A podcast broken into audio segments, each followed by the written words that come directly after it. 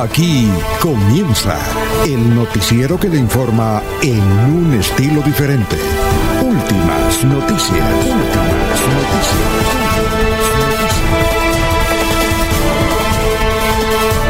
La información analizada por los expertos, sin sesgos, explicada con detalle, sin tanta carreta. Últimas noticias por Radio Melodía, también por Facebook y YouTube Radio Melodía. Director Alfonso Pineda Chaparro.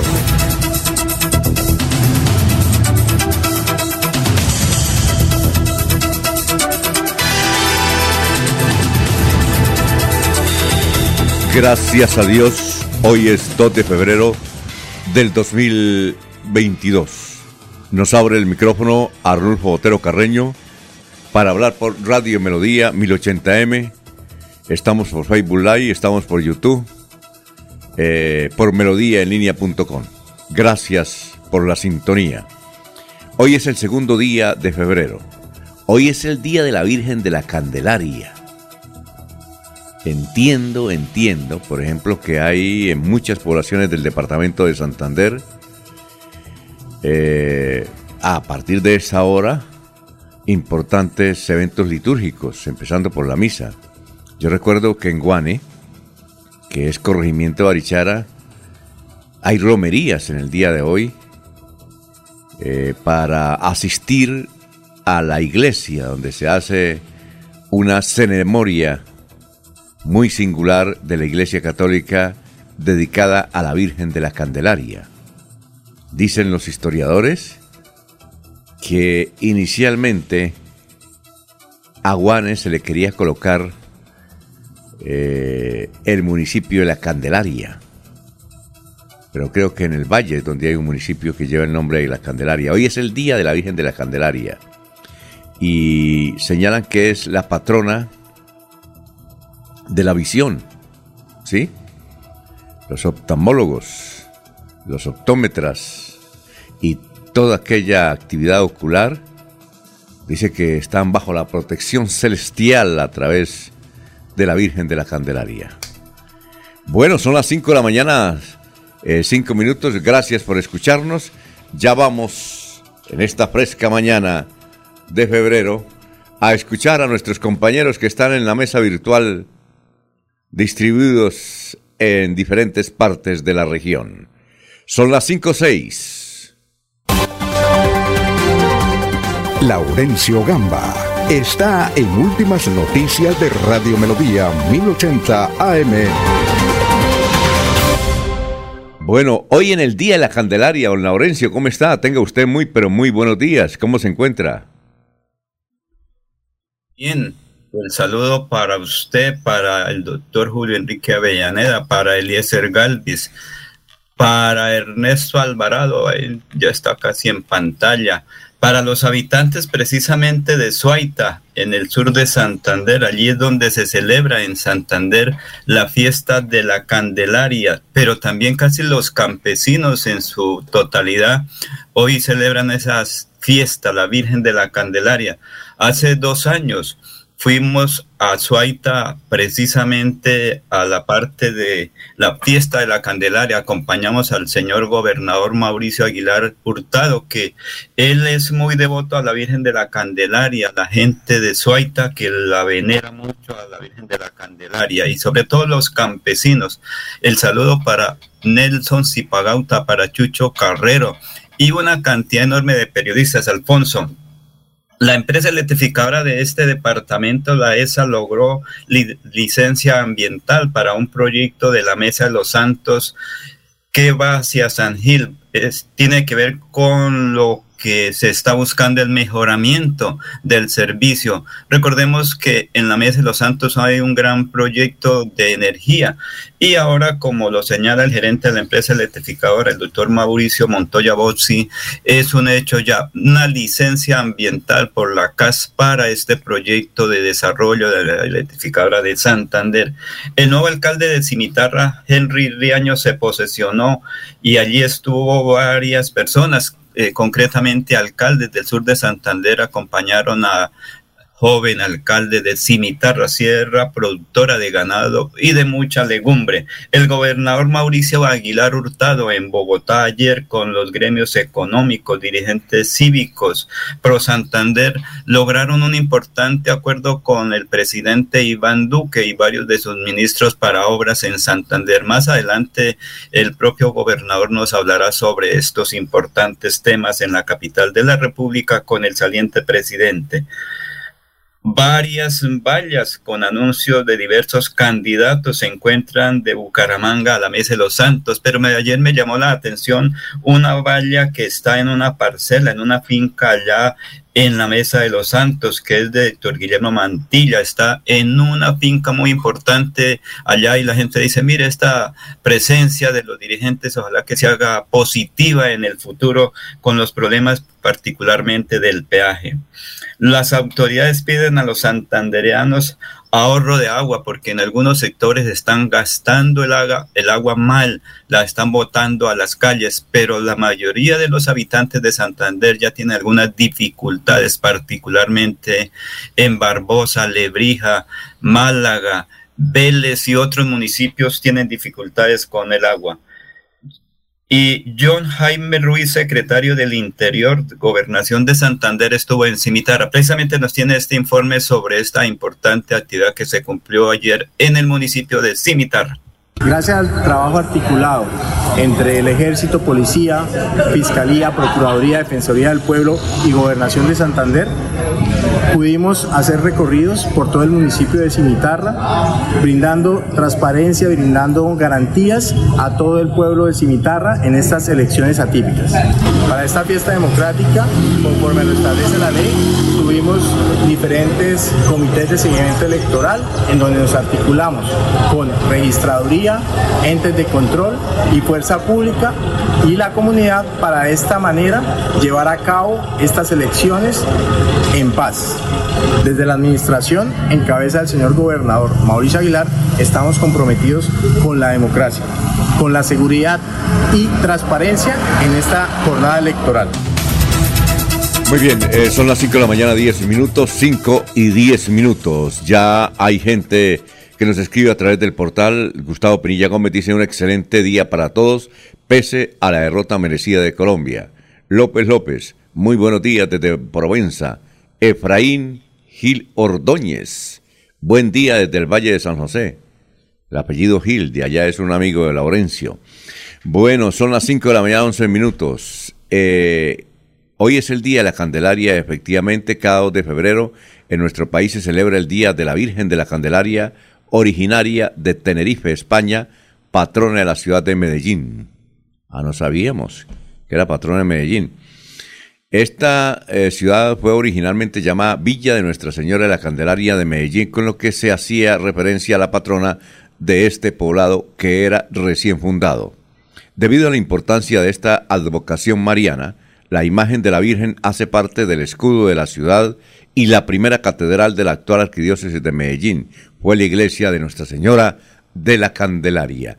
Bueno, vamos a saludar también a don Jairo Macías, en el barrio Cabecera, Alto de Cabecera, don eh, Ramiro Carvajal de Deportivos Carvajal, Aníbal, eh, Aníbal Navas Delgado, gerente general de Radio Taxi Libres, que tiene el teléfono 634-2222. Solo para Benjamín Gutiérrez, Juan José Rinconosma. Nos sintoniza don Raimundo Duarte, gran dirigente cívico de Piedecuesta. Eh, igualmente Mm, Lino Mosquera, Peligan, don Pedrito Ortiz, periodista de Lebrija y de Río Negro, ajá, don Carlos Serrano, igualmente don Ciro Vanegas, mucha gente nos escucha, don Jairo Jaime Yáñez, eh, a ver qué más, igualmente Pedrito Galvis, Pablito Monsalve, Henry Macías, nos escucha en Pescadero. Y dice Gustavo Pinilla Gómez que la Virgen de los oftalmólogos no es la Candelaria, sino Santa Lucía. Ah, ya. Yo pensé que la Virgen de la Candelaria eh, era la patrona de los oftalmólogos. No, es Santa Lucía. Bueno, y a esta hora saludamos a don Eliezer. ¿Cómo se encuentra Eliezer? Muy buenos días. Don Alfonso, muy buenos días. Sí, tenía la misma duda sobre el tema de la Virgen de la Candelaria, si era la de los oftalmólogos o eh, no. Yo recuerdo una ceremonia que hacían en la iglesia de contratación, no sé si es por esta fiesta, de pronto eh, nuestros compañeros nos pueden sacar de dudas sobre el tema. Una ceremonia que hacían con un par de velas que le imponían a cada, a cada feligrés en el pecho para protegerlo, decían entre otras cosas, de la ingestión del pescado cuando se atravesaba una espina en la garganta o algo. Entonces, no sé si es en la fiesta de la Virgen de la Candelaria que le ponen a los, a los feligreses, le imponen un par de velas cruzadas en el pecho. Pero bueno, hoy estamos entonces en esta celebración, don Alfonso. Yo recuerdo, eh, cuando, e, yo recuerdo cuando era cólito allá en Barichara, que el 2 de febrero nos tocaba ir a la iglesia de Guane, precisamente por la Virgen de la Candelaria, y no sé por qué, y, y el padre, el padre Bustamante, decía es que ella es la patrona de los ojos. Entonces yo no sé por qué tengo una confusión ahí teológica, si se puede utilizar el término, entre Santa Lucía y la Virgen de la Candelaria. Nos, Falta, nos falta aquí el científico de los santos, el doctor Julio Enrique Avellaneda, porque el otro científico murió, que era el, eh, ¿cómo es? El tradicional Pintuco, el maestro Pintuco que él también era, a pesar de ser ateo. Gutiérrez. Eh, sí, claro. Eh, a pesar de ser ateo, era una de las personas que en Bucaramanga más conocía de santos, de los santos. ¿Qué iba a decir, don Laurencio? Es que es una celebración más que todo campesina, porque recuerde, como dice Eliezer, es que es la luz, para los campesinos. Por eso en estos días casi en todos los sectores del campo hay una celebración religiosa, particularmente en Suaita, que allí hay una iglesia muy bonita, la familia Aguilar está pendiente de todo eso y hoy precisamente en Suaita es una celebración importante y en casi todos los municipios y sobre todo en corregimientos. cuando usted dice, cuando usted dice familia Aguilar de Suaita, estamos hablando del del mismo artista, el Coroncoro y compañía? Sí, señor. Ah, él, también es muy devoto a la Virgen de, la Candelaria, por ese eh, factor, digamos, que ayuda mucho al campesino. Entonces, el campesino hoy tiene las dos velas y por la tarde o en la noche hacen algunas, eh, digamos, eh, quemas como homenaje a la Virgen, por eso Candelaria, la Virgen de la ah, Candelaria, Candela, pero también de visión, por eso de pronto esa ah, confusión, porque es mirar desde el campo. Tengo esa confusión, tengo, ya que es que Gustavo Penilla me dice que sí, evidentemente yo recuerdo que es el día de Santa Lucía de Visión, también del oftalmólogo, pero entiendo que el día de la Candelaria también tenía algo que ver con los ojos. A ver, siga, don Eliezer, son las 5.16.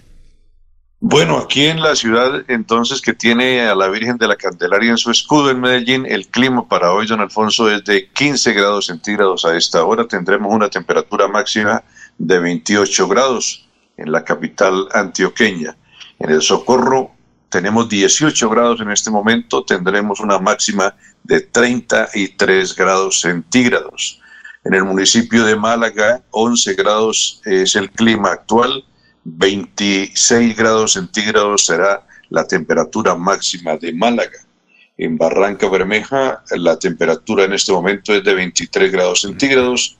Tendrán una máxima de 40 grados. Altísima temperatura hoy soportará la gente de Barranca Bermeja. En el municipio de San Gil, 20 grados centígrados en la actualidad, una máxima de 33 grados en la capital de Guanentá en el municipio de Vélez. En este momento 10 grados centígrados, la temperatura máxima será de 25 grados. En Vélez, la tierra de don Reinaldo Atuesta y la gente del Torbellino Veleño. En la ciudad de Bogotá el clima actual es de 10 grados centígrados, la máxima será de 24 grados. En el municipio de eh, Puerto Wilches, en este instante 22 grados centígrados la temperatura de Puerto Wilches, la máxima será de 40 grados centígrados también en Puerto Wilches. En Barranca Bermeja, eh, ya hablamos de Barranca Bermeja, 19 grados centígrados, la máxima de 33 o 34, y en la ciudad de Bucaramanga el clima actual es de 19 grados centígrados, Bucaramanga tendrá una temperatura máxima de 33 grados en este día, Alfonso. Bueno, muchas gracias. Son las 5 de la mañana, 18 minutos. Vamos con el obituario. Eh, mientras se prepara el doctor Luis José eh, Arevalo. Bueno, el obituario en San Pedro están el señor Marcelino Puentes, la señora Julia Preciado Cote, el señor Eleuterio Gualdrón, cenizas presentes, el señor Carlos Humberto Hernández, cenizas presentes. Eh, a ver, el señor Manuel Antonio Ramírez Vera, la señora Elvia Gómez de Peña, la señora Miriam Gutiérrez de Ardila, el señor Cecilio Vera Rodríguez, ah, el papá de don Cecilio era el, el empresario santanderiano que fue precandidato a la alcaldía de Bucaramanga. El señor Lorenzo Uribe Quintero, cenizas presentes. Y en Los Olivos tenemos eh, a Santiago Barajas y a María Lelis Torres de Vargas. Vamos, antes de leer nuestras noticias principales que vamos a desarrollar en la presente emisión, tenemos al doctor Luis José Arevalo. Doctor, muy buenos días. Muy buenos días, estimados periodistas y oyentes del noticiero Últimas Noticias de Radio Melodía. Feliz miércoles para todos. Hoy continuamos dando lectura a los mantras de gratitud.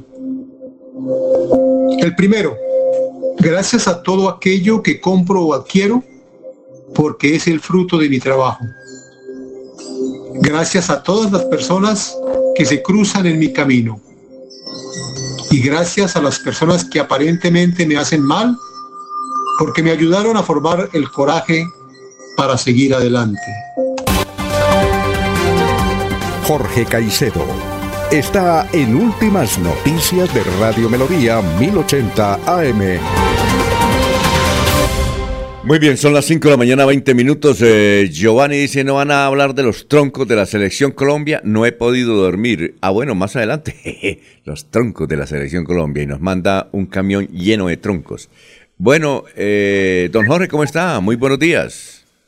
Don Alfonso, muy buenos días. Como siempre, feliz de compartir con ustedes este espacio de últimas noticias y poder saludar a toda la audiencia de Radio Melodía en este trigésimo tercer día del año y con el cual comenzamos con algunas cifras relacionadas con la COVID-19. En la jornada anterior se conoció que 18 personas fueron reportadas eh, como fallecidas a consecuencia del coronavirus. También se indicó que 1.015 nuevos casos se reportaron como positivos en el departamento de Santander. A la fecha, eh, se han reportado 272.390 casos del coronavirus, de ellos 13.778 están activos y la cifra de fallecidos es de 7.801. Muy bien, gracias Jorge. Vamos con el resumen de las noticias. A ver, aquí, ah, pero aquí nos escribe un oyente también diciéndonos, eh, a ver, que, a ver, que nos dice don Efraín Gil Ordóñez desde Valle de San José. Dice, su, confusión puede ser en cuanto a la Virgen de la Candelaria, porque hoy también es la fiesta de la Virgen de la Salud en el Páramo Santander, que queda ahí cerquita, así sí. Un saludo para Nelson Rodríguez Plata y toda su familia, que son los embajadores del Páramo aquí en el mundo. Ahora sí vamos con las noticias más importantes que vamos a desarrollar en la presente emisión. El comandante de la Quinta Brigada, coronel Siervo Tulio Roa, Servio Tulio, reveló que entró en vigencia a partir del, de ayer la resolución que suspende el porte de armas de fuego y traumáticas hasta el 31 de diciembre del presente año en 100 municipios que conforman la jurisdicción de la guarnición militar. La resolución eh, decreta la suspensión de la vigencia de permisos para el porte de armas de fuego expedidos a personas naturales y jurídicas dentro de los 100 municipios de los departamentos de Santander, sur de Cesar, sur de Bolívar, Boyacá, norte de Santander y Antioquia.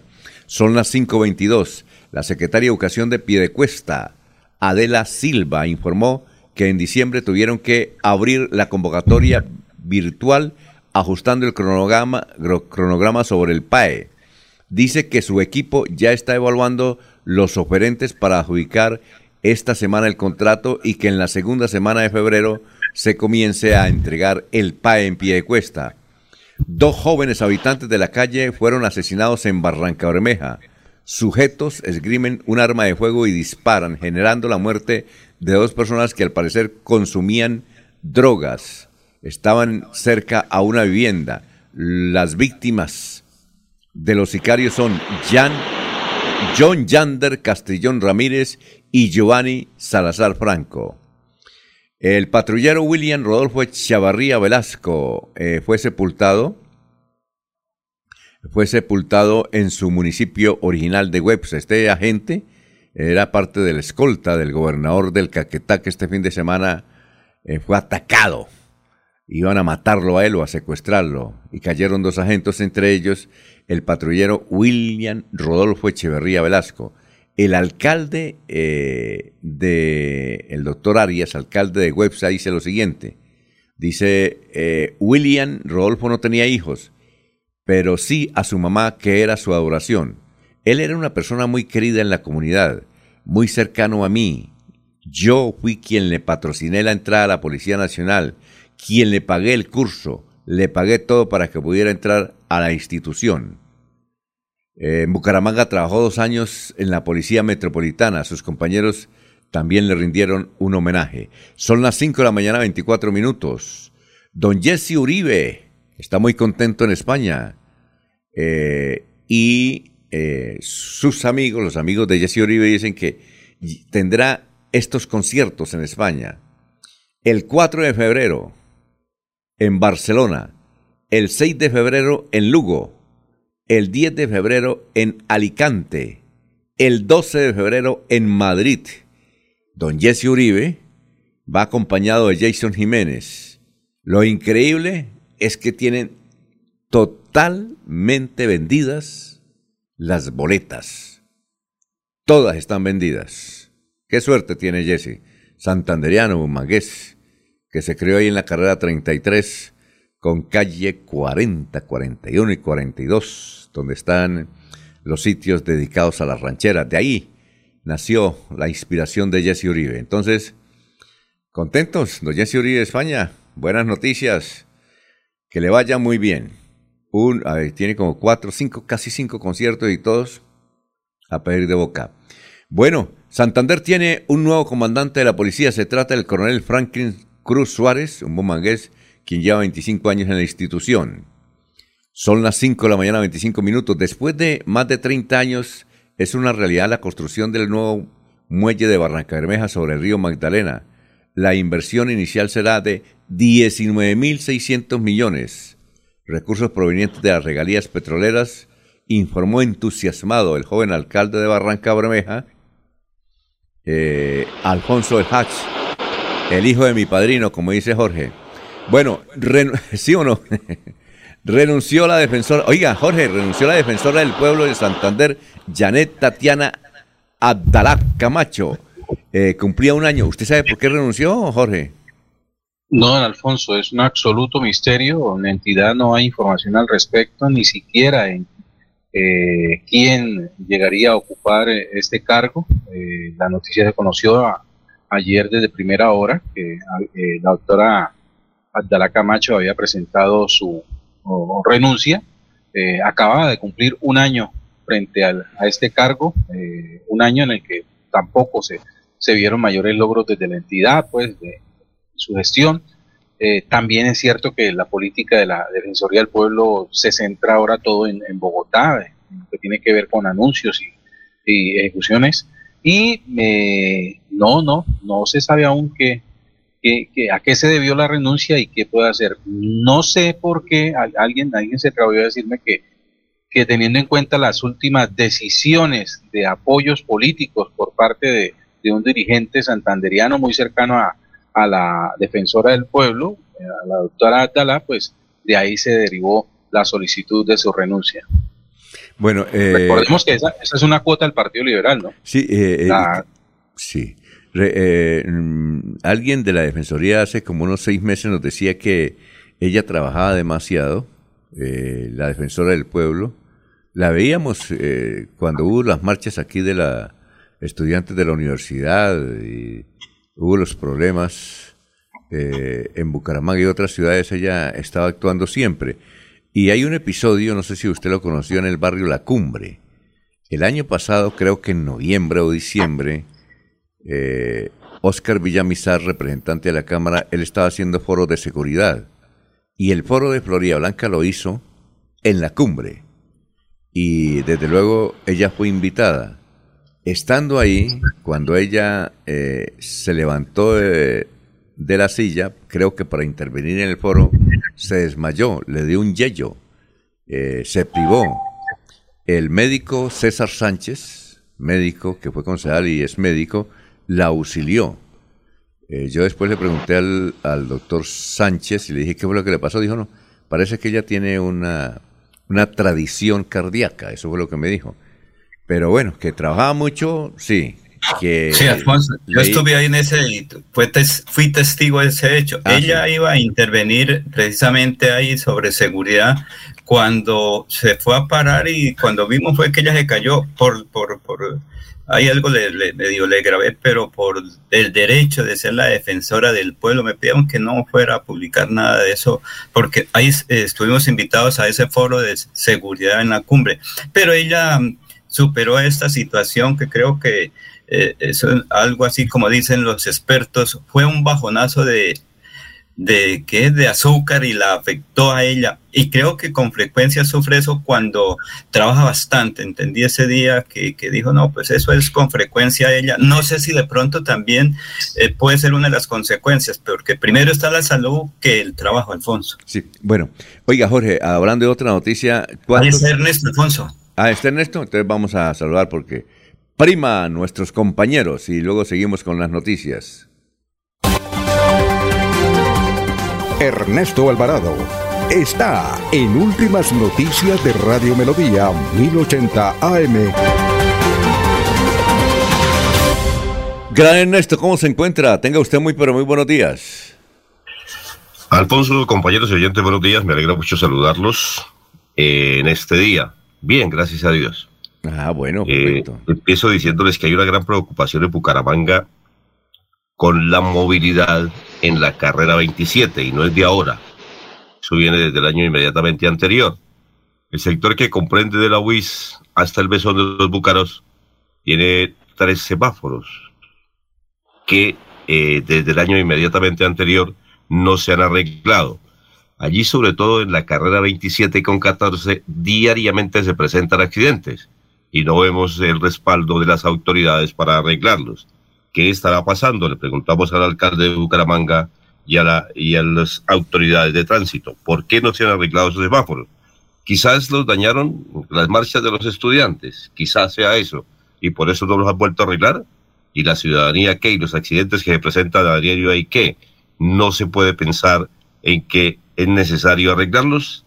Señor alcalde, señores del tránsito, ahí les dejo esa perlita, está desde el año anterior. Y es necesario. Que pueden arreglar? Es un pedido a la ciudadanía. Es necesario arreglarlo porque ahí es, eh, la intersección de dos avenidas. La, avenida 14, que dice usted, y la carrera 27. La calle 14 con carrera 27. Sí, eso es una avenida. Esa calle 14 es una sí, avenida. Claro, Entonces de doble vía. Exacto. Entonces hay que arreglar. Y todos los días eh, hay accidentes ahí. todos los días. Muy bien, son las 5.31 minutos. Vamos a terminar con, gracias, ya vamos a hablar de la elección Colombia, ¿no? De nuestra selección Colombia y de nuestro Atlético Bucaramanga, el mejor equipo del mundo. Pero por supuesto, bueno, eh, Jorge decía que ¿cuántos muertos por COVID tiene usted registrados ahí en el día de ayer? Jorge.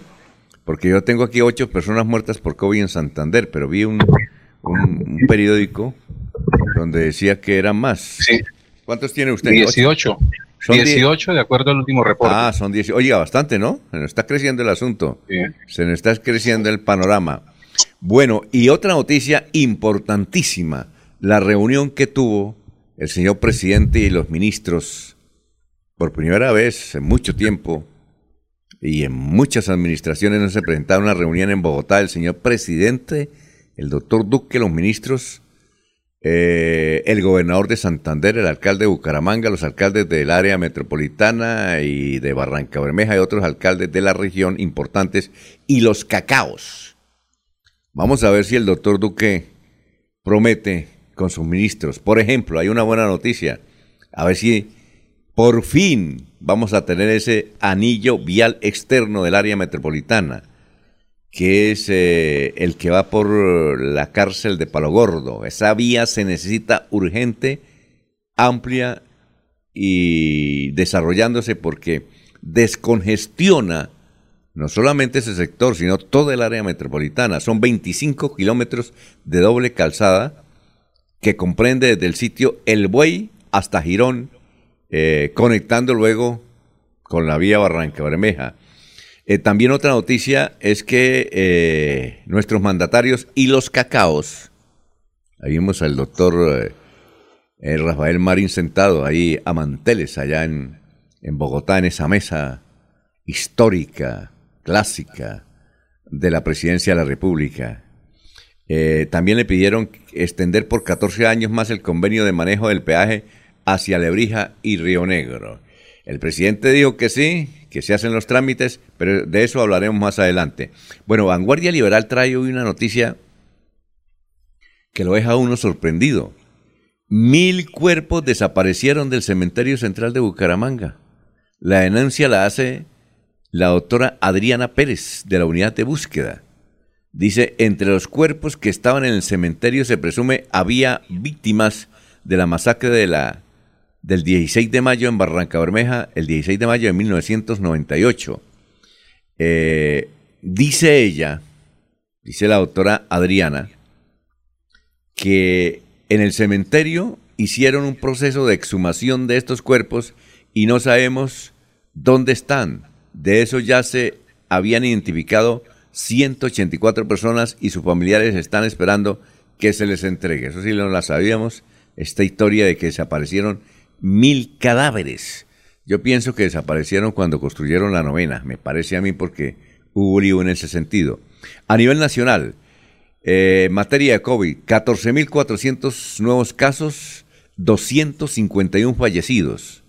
Continúan disminuyendo los contagios, pero aumentan las muertes en el, en el país. Bogotá y Antioquia encabezan la lista de mayor cantidad de fallecidos. Y la otra noticia a nivel nacional, antes de irnos a unos mensajes, es que Carlos Matos, este industrial, uno de los más ricos de Colombia, tenía jet particular, vivía en España, era el hombre que más vendía carros en Colombia y le dio por hacer cosas eh, delictivas y está en la cárcel. Ayer fue intervenido quirúrgicamente en la clínica Santa Fe eh, uno de los abogados de Carlos Matos reveló que el empresario fue intervenido quirúrgicamente en la clínica Santa Fe. Son las 5.36, estamos en Radio Melodía.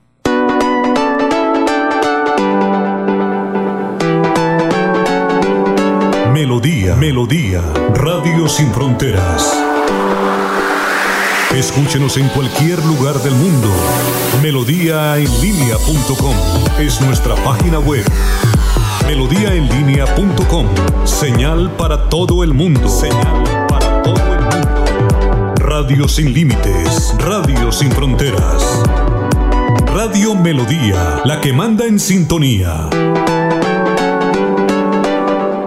Comienza este 2022 recargado de bienestar y felicidad con nuestra feria escolar en el supermercado Cajazán Puerta del Sol, en donde encontrarás grandes beneficios como el bono escolar, descuentos especiales, más el acceso a crédito y lo mejor de todo, disponemos de una gran variedad de parqueaderos suficientes para que nos visites. Bienvenidos.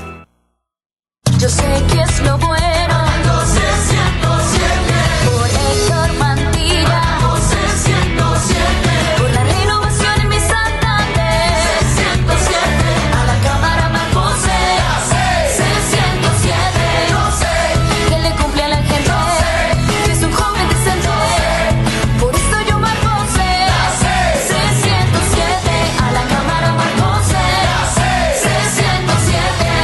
Conservador. Publicidad política pagada.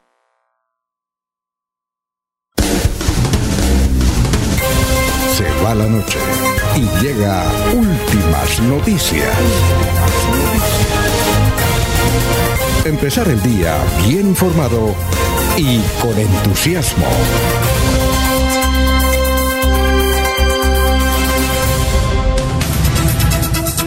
Bueno, oyentes, William Flores Riátiga, buenos días. Saludo a mi amigo de Melodía, especialmente a mi amigo Ernesto Alvarado.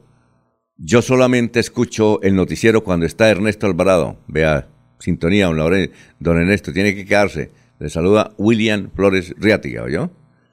Eh, Pedro Gómez, veedor de Piedecuesta, dice, los vendedores ambulantes de Bucaramanga le reclamaron duro a Rodolfo. ¿Por qué? ¿Sería por mentiroso? Ústele. Oye, eh, antes de ir con nuestro historiador, aquí tenemos el periódico El Frente. Yo no sabía, Laurencio, que habían recortado el periódico El Frente. Es decir, que eh, más que recortado tiene una nueva presentación. Parece que es un formato tabloide, pero claro que es un tablo- tabloide raro, que se lo inventaron en el Frente. Eh, No teníamos, lo veíamos siempre era por internet, pero aquí tenemos la oportunidad de ver el frente y me dicen que desde la semana pasada. ¿Sí vieron la nueva presentación del frente o no? No, señor, porque creo que es hoy, porque yo compré el domingo el último periódico de la semana anterior y era normal. No, entonces a Eh, partir de hoy es la sí. presentación la veo diferente. Es decir, bueno, me parece es Hasta más el domingo fue la tradicional página que uno abría, Claro. que grande, del periódico El No, Frente, el eh, tradicional de don Rafael Serrano Prada. dice miércoles. A ver, el periódico miércoles. Sí, vamos a ver, aquí tenemos creo que la del domingo. ¿Es la del domingo? No, la del domingo está normal. otra. La del domingo está normal, mire. Por eso, sí, yo lo compré el domingo, Alfonso. ¿Cómo se. ¿Cómo se diría? Lo adelgazaron. ¿Sí? Por No, decir algo. transformaron, No, no, no. Lo adelgazaron. Es que este es un formato diferente. Un formato, un formato diferente. Bueno, bien. Y entre sus titulares está este. Bueno, decepcionante adiós al Mundial de Qatar. Ese sí es. Pero escuchen este titular. Hay dos titulares que nos, nos llaman la atención del frente hoy. Dice, Petro quiere confesarse con el Papa Francisco. Dice, para arrepentirse de los crímenes que en el pasado cometieron las guerrillas del movimiento 19 de abril que asesinaron a los magistrados de la Corte Suprema de Justicia y del... Ese periódico es de la semana pasada, ¿sí? Sí, era grande y ahora está pequeño. Esta es la mitad, ¿no? Sí, más o menos lo recorté. Lo, lo adelgazaron. No, es el, el formato universal, el nuevo formato universal. Lo Creo que adelgazaron. ese es el- No, el- el- no, este es diferente. Yo no había visto este formato. He visto tabloides como, como El Espacio, como lo es La República, Vanguardia Liberal. Pero decía, vamos con esta noticia que nos pareció interesante hoy en primera página. Dice, Petro quiere confesarse con el Papa Francisco para arrepentirse de los crímenes que en el pasado cometieron las guerrillas del movimiento 19 de abril que asesinaron a los magistrados de la Corte Suprema de Justicia y del Consejo de Estado, el candidato presidencial de Colombia Humana ha solicitado una audiencia con el cardenal Bergoglio para pedirle su bendición. Él no es cardenal, es papa. Eh, a mí me parece que aquí hay dos errores, que escribieron la noticia con mucha pasión contra Petro y la otra es que eh, el cardenal es Santo Padre. Bueno, en todo caso, eh, la ese, noticia... es ese es de Danilo Pérez. No, la, la- y, y la noticia, y parece que don Danilo Pérez escribe con rabia y en primera página, una noticia escrita con rabia, eh, porque evidentemente la noticia es que Gustavo Petro, que se dice que es eh, ateo, pues ha pedido una audiencia con el Santo Padre, con el Papa Francisco. Pero lo increíble es que para arrepentirse de los crímenes, ahí cuando le meten eso, me parece que don Danilo Pérez eh, demostró el cronista. ¿Usted conoce a Danilo Pérez? Me parece que a veces toma tinto con usted, ¿no? sí. Me- me- no Sí, sé- señor, yo no, lo- creo no que sé- sí. No sé si será godito como usted, pero aquí pa- Danilo Pérez Es escribe. pensamiento abierto, Oiga, pensamiento pero- abierto. Aquí Pero Danilo Pérez, aquí En Danilo en la Pérez. guerrilla, don Alfonso, en la, en la guerrilla el señor Petro precisamente no estaba repartiendo leche. ¿Cómo que no? Los del M19 repartieron hasta pollo. De Alto Nogales, acuérdese, en Alto Nogales. pero- pero estoy viendo aquí que, que me llega a través de un WhatsApp ¿Qué? eh, de hoy miércoles 2 de febrero del 2022, el editorial del periódico El Tiempo que dice, El en tiempo, política va- todo vale y por eso el candidato Gustavo Petro No, quiere no. confesarse con el Papa. el frente era, el frente. Dijo el tiempo, el frente. Sí, dije, perdón, dije, dije el frente, el, Sí, sí. el tiempo no, eh, del frente. ¿Qué es lo que Y dice? ese es el editorial. Yo lo repito. El Frente. En política todo vale y por eso el candidato Gustavo Petro quiere confesarse con el Papa, dice el editorial. Va- vamos a leerlo. Pero creo Alfonso. que, que esta es la misma línea don Danilo Pérez. ¿Qué iba a decir don Eliezer? y todos muestran su sesgo y, y la campaña en la que nos encontramos. La revista Semana tiene una nota que la había preparado para más adelante, pero es el momento donde dice, Rodolfo Hernández pide audiencia con el Papa Francisco y está la carta que le envía Rodolfo a los encargados de hacer la vuelta para la entrevista. Y dice en la, en la primera parte de la noticia, Gustavo Petro no es el único candidato que pisará el Vaticano y se entrevistará en privado con el Papa Francisco. Eh, Rodolfo Hernández también está en la lista de visitantes de su santidad el Papa Francisco. Ah, Pero bueno. Alfonso, Alfonso, Petro estuvo este fin de semana y fue ahí a la Basílica Menor donde recordó su viejo pasado ahí en Girón. Él improvisó un discurso, creo que de 10 minuticos, según me comentaban ayer varios amigos. Dijo, uy, Laurencio no estuvo el sábado ahí en Girón donde Gustavo Petro iba en la caravana, se bajó y en el atrio de la, de la Basílica Menor pronunció un reconocimiento. Dijo, oiga, ya estaba como hablando algo de, de- de- de- del pasado.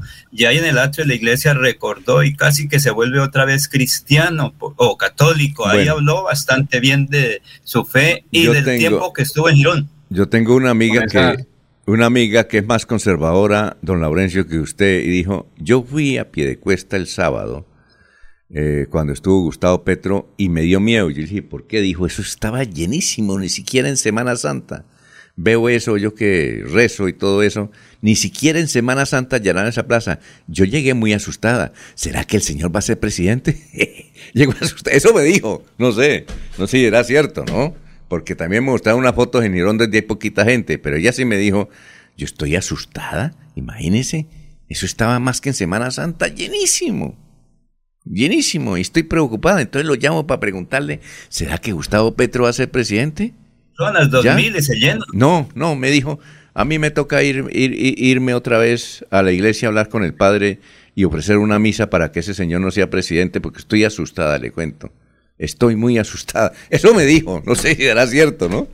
No sé. Rogativa a ver. hoy de la Virgen de la Candelaria, que es la rogativa para todas esas cosas. A ver, ¿qué me va a Don decir, don José? Ante Sí. esas solicitudes de audiencia con el Santo Padre, uno no, no, no sabe si es que la iglesia está extendiendo su, su feligresía hasta las puertas del infierno o son los diablos los que quieren meterse al Vaticano. Sí, uno no sabe, ¿no? Pero Rodolfo sí ha dicho que es católico, ¿no? Que es católico. Marguil también ya pidió audiencia con el Santo Padre. Creo que hasta este señor ah, eh, Gaviria, candidato. Alfonso, es que la moda es estar allá hoy, todos eh, querer con la religiosidad popular del pueblo colombiano. Yo soy católico, ahora sí. Mire que van a hacer el milagrito de ganar en primera vuelta. Eso es normal, sabe que Colombia es muy Sí. fervorosa, por eso hasta Rodolfo va a ir a- allá. Y recuerde aquí cuando llegaban los amigos de Rodolfo, siempre los ha atendido muy bien. Bueno, vamos a una pausa. Son las seis, eh, las 5 de la mañana, 46 minutos, pero antes, Elsie Patricia Archila nos dice, buenos días, señores de Radio Melodía, gracias por su información. Todos los periodistas de Radio Melodía son muy profesionales, me encanta escucharlos. 546. Yo sé que es lo bueno.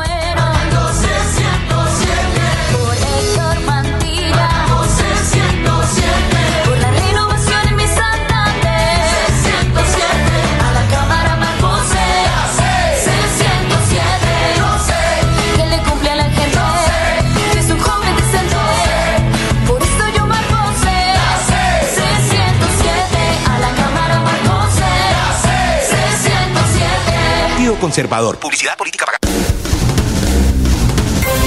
Se va la noche y llega últimas noticias. Todos los días, desde las 5 de la mañana, empezar el día bien informado y con entusiasmo.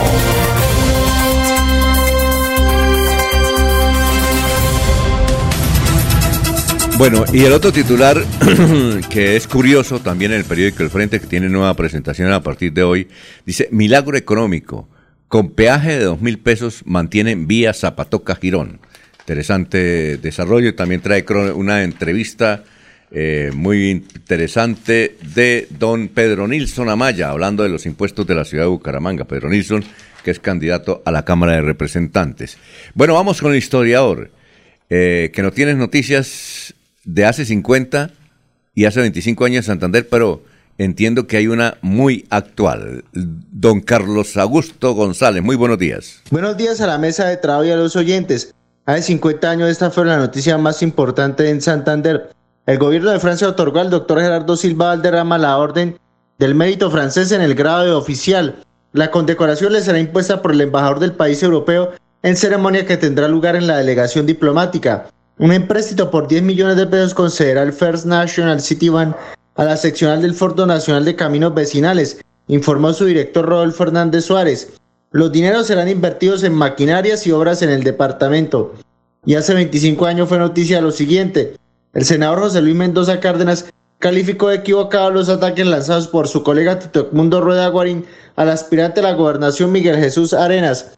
El gobernador Mario Camacho Prada anunció durante la posesión de los nuevos secretarios que nombró para terminar su periodo la construcción de un nuevo aeropuerto internacional que estará ubicado en Sabana de Torres.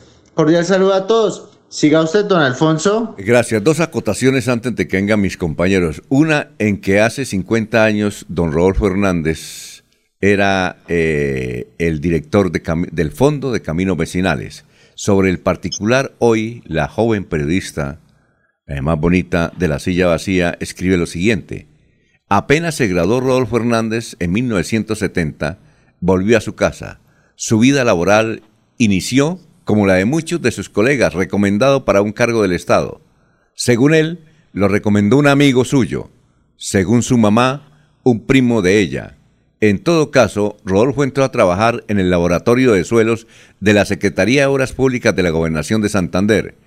Era un cargo que no tenía presupuesto, pero Rodolfo, inquieto por la plata, se puso a conseguir contratos para alimentar la caja de esa oficina. Consiguió 30 mil pesos de la época. Gracias a eso, el entonces gobernador Jaime Serrano Rueda lo postuló para el cargo de director del Fondo Nacional de Caminos Vecinales en Santander fue un salto de garrocha para el recién graduado. Nombrado directamente por el presidente, ganaba igual que el gobernador, imagínese. Pero solo duró un año. Hubo cambio de gobierno y el nuevo mandatario, Jaime Trillos Novoa, gobernador, pidió su cabeza.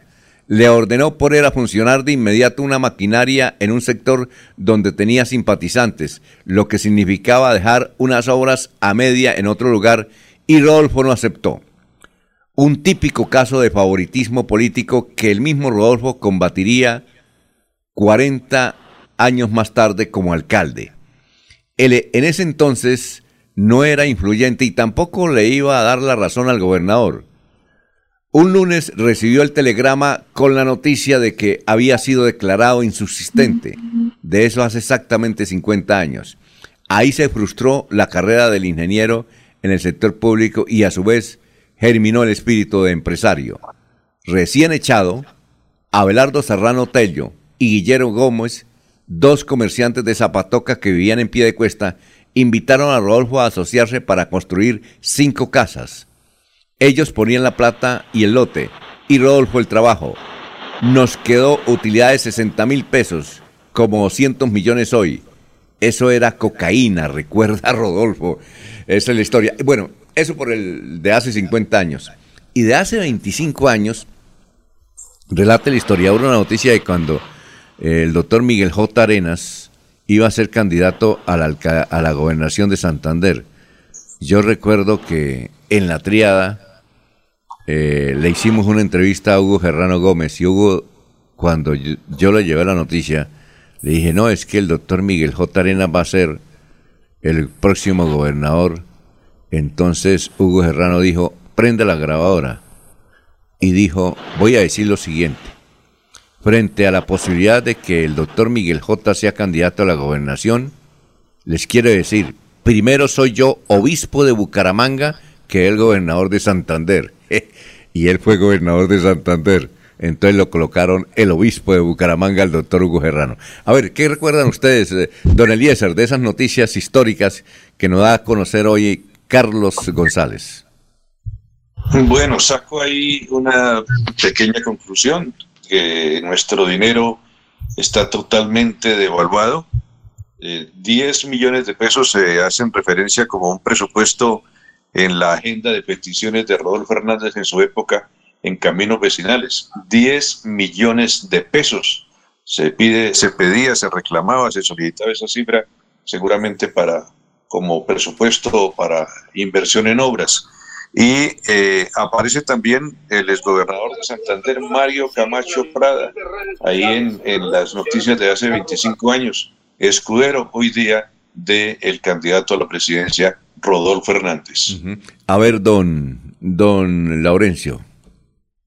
Alfonso, recuerde que recientemente un amigo nos dijo algo muy importante de Piedecuesta. Mi papá fue socio de Rodolfo cuando inició los trabajos ahí en Piedecuesta. Me refiero a Jairo Correa Guevara. Recuerde que él dijo, mi papá era el que le hacía las estructuras para las casas que comenzó a construir. Fuimos, mi padre o la familia de Jairo Correa Guevara, muy amigo de don Raimundo Duarte Díaz, dijo, cuando eso mi papá tenía una fábrica de metales o una, ¿cómo se llama ahora?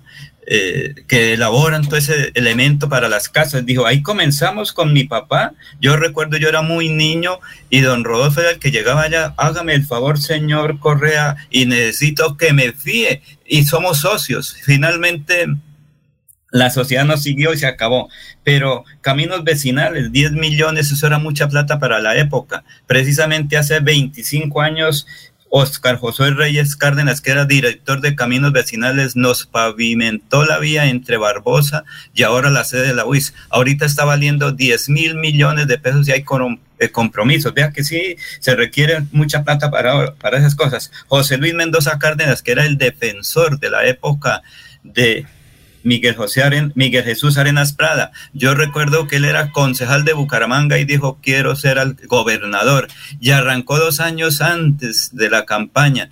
Cuando llevaba 15 días dijo, no, esto está muy berriondo, porque la gente llega y todos pidiendo y pidiendo y me toca desplazarme en helicóptero toca apalazar todo esto porque los gastos son demasiado y lo del Consejo de Bucaramanga no me alcanza para los gastos, pagar avioneta, pagar transporte y pagar helicóptero, eso hace 25 años de Miguel Jesús Arenas Prada, que pues hoy está cumpliendo una importante labor. Muy bien, son las 5.55. Lorena Sánchez nos dice, muy buenos días para todos, me uno en petición con la señora, sin Dios en nuestro corazón no somos nada.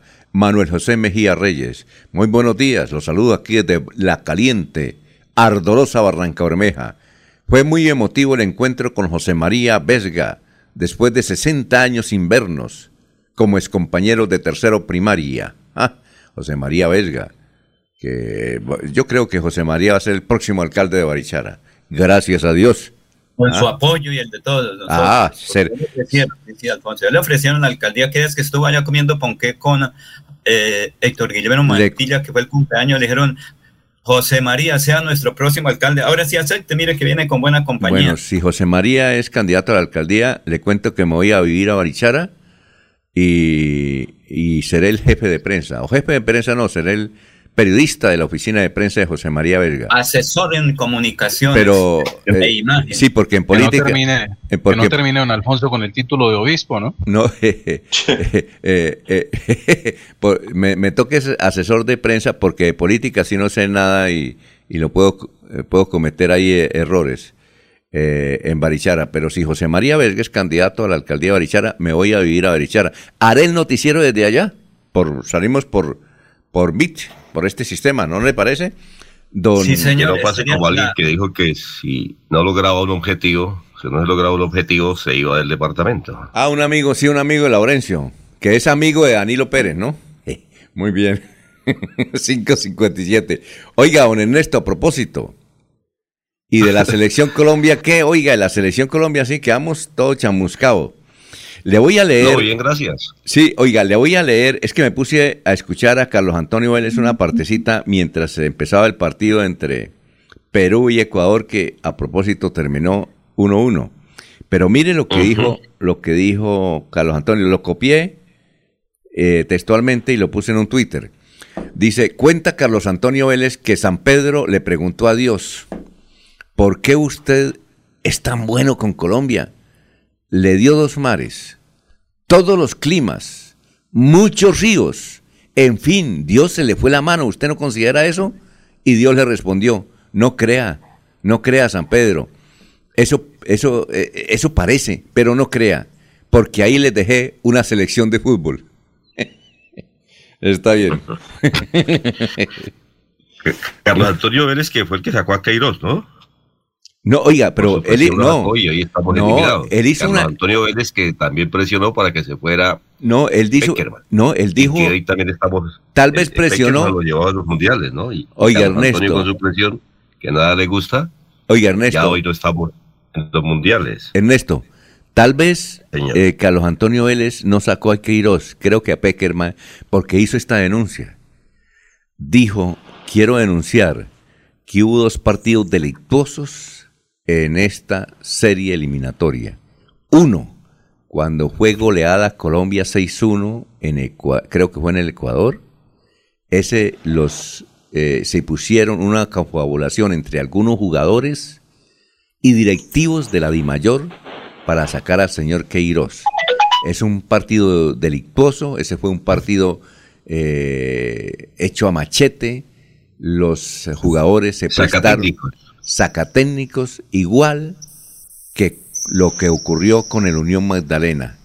Igual, un partido arreglado, un partido... Quiero hacer esa denuncia, dijo el señor Carlos Antonio. Eso está grabado. eh, Esta anoche. Sí, sí, lo dijo. Ah, bueno, listo. Entonces, yo no sabía Y eso. a Peckerman, que también que no le gustaba absolutamente nada. Hoy, ¿cómo estamos recordando a Peckerman, no? Ah, sí, claro. Lo extrañamos demasiado. Cuando tremendo. estamos prácticamente eliminados. Bueno. Es que hay unos aviondos. Y es que todavía queda, queda ilusión de, de clasificación, queda oportunidad. Pues, ma- matemáticamente sí se podría clasificar, ¿no? No, Habrá pero- que esperar que Colombia gane los dos partidos y que se den otros resultados, ¿no? Pero ya lo veo muy Oiga, difícil, muy leí algo- complicado. Algo que leí anoche, toca ganarle a Bolivia y a Venezuela y, y la clasificación para el 2026, Eso. para poder ir a un mundial. No, sí, Lo- Lo claro. primero es ganarle a lo primero es ganarle a Bolivia y después eh, derrotar a Venezuela para poder aspirar a sumar 23 puntos en la tabla de posiciones. Pedirle el favor al que está allá ahora en Venezuela, háganos el favor y deje ganar. Yo, una selección, una, una selección que actúa de esa forma, como lo dijo Carlos Antonio Vélez, es una selección que no merece representar al país. Uno no puede ser así con una afición de, ¿qué? 50 millones de, de colombianos que estábamos ahí esperando eh, algún triunfo y no se hizo. Es una... Bueno, después de la derrota de Colombia, creo que hay que pensar seriamente en que hay que buscar los relevos de James, de Falcao, de Cuadrado y de algunos otros. Eh, creo que ya le cumplieron al país, ya es el momento de que den un paso al costado y que se vengan nuevas generaciones. El fútbol es de momentos y todo es de momentos y creo que esos muchachos ya le cumplieron a Colombia y hoy no están para representarnos, infortunadamente. Bueno. Eh, ¿Cómo está la tabla de posiciones, no? A ver, ¿cómo está? ¿La Eh, tiene? sí. Sí, aquí la tengo a la mano para decirles que Brasil, después de la fecha del, del día anterior, eh, Brasil ha sumado 39 puntos, no tiene ningún inconveniente. Argentina, que ayer celebró ya su clasificación, 35 puntos. Ecuador, que está a punto de clasificar, estuvo ayer eh, mucho tiempo clasificado, pero bueno, eh, con el empate sigue vivo, 25 puntos es tercero. Uruguay tiene 22 puntos, que es cuarto. El quinto que iría al repechaje hoy por hoy sería Perú. Después está Chile que tiene 19 y Colombia 17. Como dijo Jorge, si ganamos los dos partidos, haríamos 23 puntos y de no ganar eh, Perú, que no ganara Uruguay, pues podríamos meternos en la pelea, cosa que no va a ser fácil, tampoco imposible. Los partidos hay que jugarlos, dicen. Lo preocupante dicen. de la selección Colombia es que no tiene gol, no hay quien defina. Ayer incluso jugando muy mal con Argentina, muy mal que jugó Colombia contra Argentina, tuvo la oportunidad de hacer dos, pero que finalmente no llegaron. Eh, el momento está dado para que Colombia quede eliminado, solamente un milagro podrá salvarnos y esperar el próximo mundial, donde además van a ir más equipos, ahí no vamos a tener muchas afugias, cualquiera que llegue seguramente vamos a clasificar. Está como un amigo que me dijo, yo me caso con eh, mi novia cuando me gane la lotería. se ganó el chance, se fue a vivir con ella y le dijo, ¿usted no dijo dije, no? Yo dije que me casara cuando ganaba la, la lotería. Por ahora me gané el chance. Y ahí está. Lleva 40 años de casado. Tiene hasta nietos. Muy bien, vamos con una, vamos con una pausa antes. Gustavo Pinilla Gómez dice, tan devaluado está nuestro billete que los 27 kilómetros del anillo vial externo valdrá, valdrán no- 950 mil millones de pesos. Es decir, más de 35 millones por kilómetro. Gustavo Pinilla Gómez también dice, ya están pasando en el, en, en el Chamo. Rafael Dudamel, para técnico de la selección colombiana de fútbol. Sería buen técnico. Son las 6 de la mañana, estamos en Radio Melodía. Aquí Bucaramanga, la bella capital de Santander. Transmite Radio Melodía, estación colombiana, HJMH, 1080 kilociclos, 10.000 vatios de potencia en antena, para todo el oriente colombiano. Cadena Melodía, la radio líder de Colombia.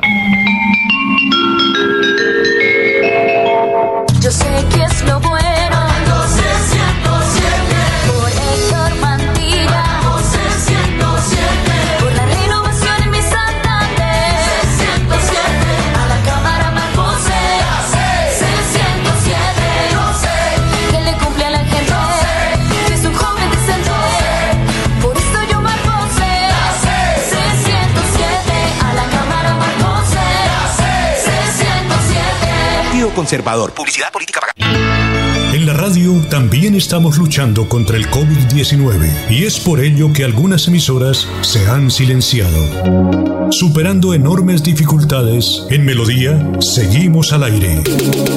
Con el propósito de continuar acompañándoles como su medio preferido a la hora de la información y el entretenimiento, hemos encontrado como alternativa reducir horas de emisión. Escúchenos de lunes a viernes, de 5 de la mañana a 6 de la tarde. Sábados de 6 de la mañana a 2 de la tarde. Los domingos de 6 de la mañana a 12 del día. Melodía 1080 AM. En Facebook, Radio Melodía Bucaramanga. Es un compromiso de todos lograr que muy pronto nuestro mundo sea mejor que antes. En Melodía seguiremos a su lado por siempre. Se va la noche y llega últimas noticias. Empezar el día bien informado y con entusiasmo.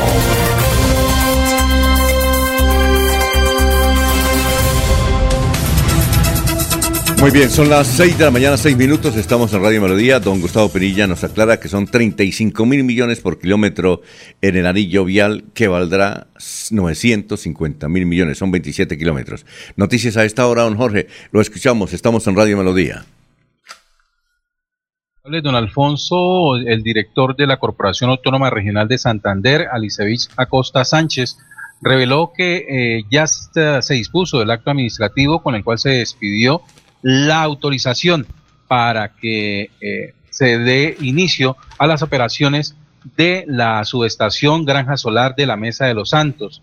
Allí, la electrificadora de Santander, que es socia estratégica de Celsia, la constructora del proyecto, eh, que consiste en generación de energía limpia y que es el primero de su género en el departamento.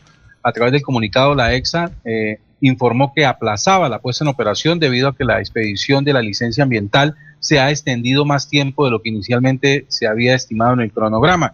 Y eh, eh, para ello, pues la electrificadora de Santander propuso una inversión de 23 mil millones de pesos, eh, sin incluir las plantas solares a cargo de Celsia. El sugerente de las subestaciones y líneas de la electrificadora de Santander, Manuel Cala Flores, había recordado que la reconstrucción de la infraestructura para la conexión eléctrica estaba prevista a iniciar en noviembre pasado y agregó que la puesta en servicio de la subestación y líneas de 115 kilovoltios y 34,5 kilovoltios de uso y conexión del parque solar Chicamocha que se constituye en Los Santos estaba programada para septiembre próximo, es decir, en 2022. De esta manera, entonces, con la autorización por parte de la CAS, entregando esta licencia ambiental para iniciar operaciones del Parque Solar Chicamocha en la Mesa de los Santos, pues se inicia la, una nueva etapa en la producción de energía en el departamento de Santander. Bueno, sí hay candidatos al, al, Senado. Apareció otro candidato al Senado por aquí en Santander del Centro Democrático. Dice el galardonado exalcalde, exalcalde de dónde será, Hugo Bolaños. Lo invita a la inauguración de su sede de campaña este jueves 3 de febrero a las 5 de la tarde, ahí en la carrera octava, número 409 del Centro Democrático. A ver, María. A ver, andan varios, andan ¿cómo? varios por acá. Ayer también eh, tuve la oportunidad de asistir Sí. a una, a una reunión con el candidato Quique Cabrales, Enrique Cabrales, quien viene de la mano con el senador Fernando Nicolás Araujo haciendo campaña para el Senado. Y estuvo reunido con la candidata a la Cámara y es fórmula acá en la región, Liliana Botero de Cote. Oye, ¿y usted sabe quién es Quique Cabrales? ¿De quién es cuñado? Sí, claro. ¿De claro. quién es cuñado? A ver. De Tomás Uribe. El hijo del expresidente Uribe, exactamente. Sí, señor. ¿Tendrá hermano no? de Ana Sofía Ca- Cabrales, creo que llama la hermana. ¿Cómo? Ana Sofía Cabrales se Sí, llama la hermana. Sí, claro. ¿Tendrá o no palanca el muchacho Quique? ¿Habló con él o no? Eh, sí, tuve la oportunidad de interactuar con él, pero no, no, no, no. Pues la reunión era más, más personal, fui invitado por un amigo güey, que quería que lo escuchara sencillamente y, y no, no, no, no me pareció un momento como para hacerle una entrevista. Ah, bueno, oiga, eh, creo que él es de. Agua- creo de Aguachica o Caña, entre esos dos municipios, ¿no? De uno de los dos. Y creo que Eh. él es hermano del actual gerente general de Caracol Radio, me parece a mí. Me parece a mí, ¿no? Tengo una leve sospecha. ¿Ah? Debe ser un cañero. Sí, de cero cañero. Sí. Sí. Cero cañero. Es muy joven, ¿no? Sí, que pues, me ha dicho, pero tiene el poder, yo- y, yo- y eso llega al Senado, tiene el poder, y se llama eh, eh, eh, Tomás, le "Oh, Tomás, hágame el favor y, y llame a Iván. Y creo que ya hizo Oiga, una, Alfonso, hi- hizo una, una- Entonces, ¿qué quedó? es que me contaron, me quedó? contaron lo siguiente, que Quique Cabrales ya hizo una faena. Le dijo a Tomás, oye, Cuñe, llame a Iván y dígale que nombre a este señor eh, aquí superintendente de salud y lo nombró Carlos Pérez, que también es de Huachica, que fue contralor de, de Santander hasta hace poco, ¿no? Me, me dijeron que había Pero, hecho esa Alfonso, ¿y faena. entonces, ¿qué qued- ¿cómo quedó el acuerdo que tenía doña Liliana con el aspirante al Senado Néstor Díaz Saavedra, que creo que está hoy aquí en Bucaramanga? O sea que todos buscan el de otra región y después a criticar en cuatro años. Perdimos nuestros votos. ¿Qué se hizo por Santander? No hay nada. Como siempre, la berrión de envidia. Hay que echarle los votos para los de, los de fuera y no los de aquí. Es que, Alfonso, ¿a- después a quién se le reclama? Por Será eso. únicamente a nosotros. Trabaje, diga que, que la clase parlamentaria, los senadores no Le hacen voy, nada a, le, le voy a dar explicación a usted, don Laurencio, y a todos los oyentes, por qué la señora Liliana está con Quique, con Quique Cabrales. Pero que inicialmente se habló que Por eso. Néstor Díaz Saavedra, Pero le- candidato al Senado de Santander. Santander vota Santander, es Mire. un aviso que ayer leí. Eh, Entonces le voy a explicar por qué seguramente doña Liliana está con Quique y no está con Néstor, que había anunciado su apoyo. Por lo siguiente, ayer nos llamó Oscar Reyes, ¿se acuerdan? Oscar José Reyes, eh, a raíz de una noticia que dimos acá, que dio aquí el historiador de que él hace 25 años era el director nacional de caminos vecinales. Pues Oscar nos escucha todos los días cuando está en el Socorro, en el Socorro, cuando está en Ginebra, Suiza, en Ginebra, Suiza, y cuando está en Bogotá, en Bogotá. Además, el dueño de una emisora que usted la debe conocer, Jorge, se llama La Nueva Stereois, que tiene mucha sintonía. Claro, en Socorro, sí, señor. Dijo, tenemos tanta sintonía como ustedes. Y dije, gracias por la comparación. Pero él, eh, pero Oscar nos cuenta una anécdota que yo la conté aquí hace varios años. En cada campaña la cuento. Estaba eh, el doctor Oscar José Reyes de candidato al Senado, sí, eh, y entonces recibió una delegación de Puerto Wilches, como a las 10 de la mañana. Entonces llegó la delegación, eran como seis personas, y comenzaron a hablar, él comenzó a hablar con los delegados de Puerto Wilches, entonces les comentó su propósito para llegar al Senado. Luego de una hora de charla y el tinto y la limonada, entonces él dijo, mire, eh, eh, le voy a dar estos afiches, tengan estos afiches allá para ustedes, para el pueblito, para que me ayuden. Ah, listo, perfecto, doctor. Y salieron. Y luego el doctor Oscar José Reyes siguió hablando, ta, ta, ta. A la una y media de la tarde, cuando terminó con una reunión importante que tenía, salió, abrió su oficina y vio a los mismos cinco señores o seis señores de Puerto Rico sentados con los afiches ahí. Le dijo, oiga, ¿qué, qué pasó? ¿Ustedes por qué no se han ido para el pueblo? Doctor, ahí les di los afiches, sí, doctor, pero le faltó el pegante. El almidón. ¿Con qué lo pegamos? Eh, siente- la logística, Oiga. se llama la logística. la Oiga, logística. Arnulfo, eh, digo Arnulfo, no, este, eh, el Laurencio, sí entendió por qué la señora es alcaldesa, de- es candidata a la alcaldía de Barranca, está con Quique y no está con Néstor Díaz. Y entonces después qué cuentas se entregan, Alfonso. Es que, o sea, independientemente de las cosas, Alfonso, uno critica que se lleven los votos, que no hay obras para Santander. Entonces, se le cumple a ella ahorita, pero no hay ningún compromiso. Y eso no acuerda lo que nos dijo usted. Hay que preguntarle cuál es el compromiso con Santander, ¿es de ahora o del futuro? Y estaremos después diciendo, oiga, vinieron nuevamente, se llevan los votos y por aquí no volvieron, Alfonso. Es eso, por lo menos que sean de la tierra y se le puede criticar, oiga, mano, su compromiso fue tal. Por lo menos cuando estén por aquí en el parque o cuando estén llegando a la triada o en algún sitio se les puede criticar y llamar la atención. Después nos toca ir por allá al sur de Bolívar, al sur de Nariño o por allá a otra región a buscar a la gente. El regionalismo, el regionalismo. El Ustedes que regionalismo no es yo. suficiente para irse de cabeza con un candidato. Oye, A, a propósito, ustedes que saben más que yo, eh, yo quiero que me, me- me digan lo siguiente. Eh, además de Miguel Ángel Pinto, Jaime Durán, el doctor Marín y de Néstor Díaz Saavedra, ¿qué otros candidatos con fuerza aspiran al Senado de la República Santanderiano? Sí, hay varios. No Hay, domina. hay, hay muchos. Pero que tengan fuerza. No, no, tienen fuerza. Hay una señora que no hemos, hemos entrevistado que tiene 86 años, ella es de, creo que es de Puente Nacional y vive en Bogotá. Ella es candidata al Senado, no sé qué número, creo que es el 20, no, no, no recuerdo el nombre de ella. Eh, ella, ella sacó el bachillerato cuando tenía 75 y se acaba de graduar a los 86 como abogada y, tiene una, y va por una especialización. Ella vive en Bogotá, es Uribista 1A, admira al doctor Uribe, es candidata al Senado, ella es santanderiana y así hay otros santanderianos que van candidatos al Senado por diferentes departamentos, no solamente estos. Al América Millares, el mismo señor de Pidecuesta, Fabián Díaz, que es candidato al Senado, y como 10 hay en el Partido Verde, eso hay una cantidad de gente. Lo que pasa es que uno no conoce, de Barranca Bermeja hay como 10 también, Alfonso.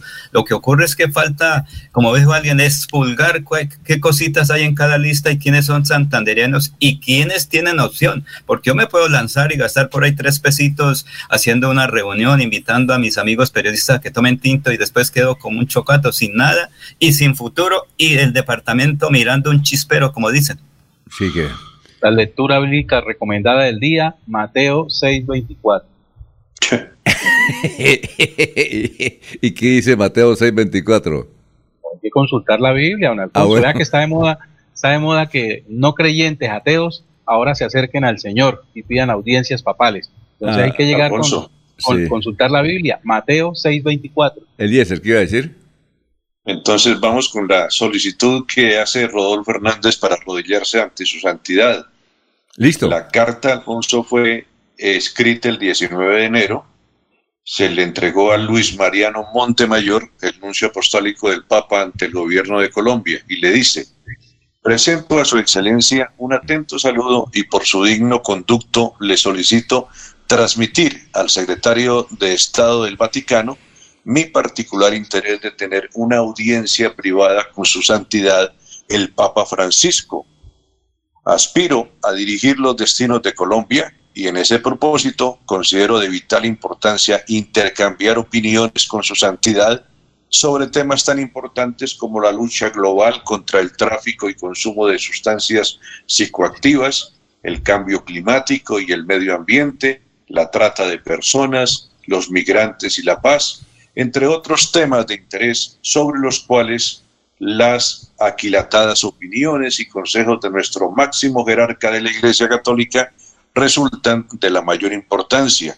Estoy dispuesto a acogerme a las fechas y protocolos de la Santa Sede, las que disponga para tal efecto. De ser posible, me acompañaría mi esposa y mis tres hijos, señala la comunicación que le envía Rodolfo Hernández a las autoridades vaticanas. Ah, qué bueno. Eh, eh, extraordinaria noticia. Y... Pero Alfonso, es, eh, mire una cosa, es que el Estado Vaticano es un Estado, ahí es una intervención política. Falta que hubiese dicho también para la selección Colombia H de la bendición. Eh, eh, el señor Papa y ojalá que nos deje ganar la próxima. Intervenga en eso. Bueno, vamos con los Encontré oyentes. Mateo 624, ¿ah? ¿Qué dice? ¿Ya lo encontró? ¿Qué dice Mateo Sí, aquí lo- 624? Aquí lo encontré ya que Jorge no lo, no lo quiso compartir. A ver, diga, ¿qué dice? Nadie puede servir a dos señores, pues menospreciará a uno y amará al otro, o querrá mucho a uno y despreciará al otro. No se puede servir a la vez a Dios y a las riquezas. Amén. Bueno, perfecto. Eh, Jorge Eliezer Hernández dice, Gustavo, estamos tan mamados de los venezolanos en los semáforos, en las calles, en los medios de comunicación como para seguir abriendo la brecha de aceptación de la selección Colombia.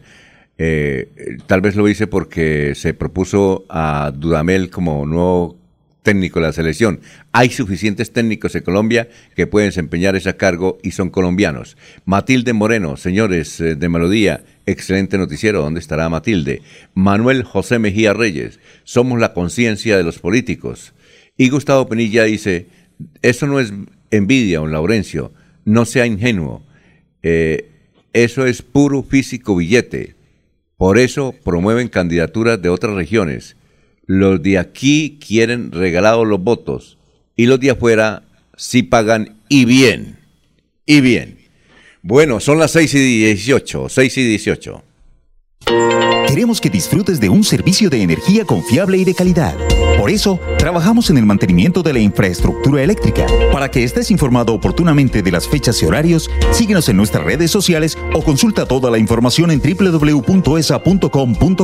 ESA, Grupo EPM, Vigilado Superservicios.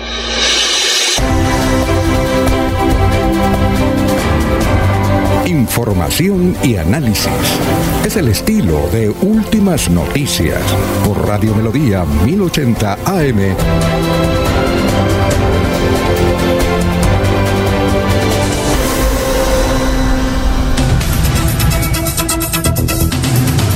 Bueno, don Laurencio, lo escuchamos. Alfonso, es el gobernador reunión con el presidente Iván Duque para Santander. Precisamente ayer se le hizo el milagro de la Virgen de la Candelaria al gobernador Mauricio Aguilar Hurtado. Él es muy creyente. Yo recuerdo hace dos años cuando estuvimos en Suaita, lo primero que él hizo fue ir a la iglesia y agradecerle a la Virgen de la Candelaria por ser el nuevo gobernador de Santander y que lo ayudara se logró reunir a los diversos eh, sectores, las diversas voluntades para ir a la casa de Nariño a hablar con el presidente Iván Duque. Es que los santandereanos con mucha berraquera de envidia decían, no, no, no, no, no, eso dejémoslo para el próximo año, este año no reciban al gobernador de Santander. Eso es lo que nos tiene fregados. Pero escuchemos precisamente qué logró en Bogotá el señor gobernador de Santander y la clase dirigente gremial y pro Santander. En la reunión que sostuvimos con el señor presidente Iván Duque nos acompañaron diferentes empresarios y gremios del departamento de Santander, al igual que alcaldes del área metropolitana y Barranca Bermeja. Socializamos varios proyectos estratégicos, uno de ellos como el anillo vial externo metropolitano, 25 kilómetros de doble calzada, que nos permitirá descongestionar y mejorar la movilidad en el área metropolitana. La culminación y construcción de los puentes peatonales y los retornos en el anillo vial que conduce Floria Blanca a Girón, la culminación del sector 1 y sector 2 de la vía Yuma en Barranca Bermeja para generar ese gran desarrollo en el Magdalena Medio, la ampliación del convenio 1113 para poder desarrollar proyectos estratégicos en el área metropolitana y el fortalecimiento de este convenio de manera gubernamental e institucional que nos permita generar esas grandes inversiones en los próximos años. Y desde luego también el fortalecimiento del ICP donde queremos hacer y seguir generando esa transformación energética y el paso a esas energías renovables en todo nuestro país y desde luego en nuestro departamento para que sigamos avanzando a esa gran transición. Y desde luego un gran proyecto regional como es la masificación de gas rural y urbano en más de 30 municipios que beneficia a más de 30 mil familias campesinas y 40 mil en el sector urbano. Son proyectos importantes, estratégicos que de la mano del señor presidente Iván Duque y el gobierno siempre de Santander seguiremos liderando para consolidar el desarrollo de nuestro departamento. Bueno, ya son las 6 de la mañana, 23 minutos, 6 y 23. Estamos buscando aquí una información eh, que nos transmite el periodista de Vanguardia Liberal Arley Sánchez, ¿eh, Jorge. Me pareció interesante. Sí, señor. Sí, mm, señor. sobre el Nay- periodista Arley Sánchez. eh, ¿Usted lo conoce? Periodista de la página de política. ¿Usted lo no, conoce? no he tenido oportunidad de conocerlo. a través de redes sociales, pues eh, nos seguimos mutuamente y, y vivo muy pendiente de sus publicaciones y esta, pues en particular, me ha llamado la atención. Eh, sí, eh, el joven periodista director de la página política, ¿qué me decía? A ver, eh, a ver si es que alguien nos quiere un mensaje. Bueno, perfecto. Dice eh, Arley Sánchez, el ciclista, el ciclista Nairo Quintana anunció su apoyo a la campaña presidencial de Carlos Amaya. Carlos Amaya. Eh, El Carlos Am- gobernador de Boyacá. Oiga, sí. Oiga, es que Carlos Amaya. Partido además- Verde. Sí, además. Partido Verde, ¿yo? Carlos Amaya, además de ser joven, eh, es, tiene una historia extraordinaria, ¿no? Quisiéramos entrevistarlo, una historia de vida extraordinaria. Porque él cuenta cómo prácticamente estuvo muerto. Creo que tuvo un accidente o algo por el estilo.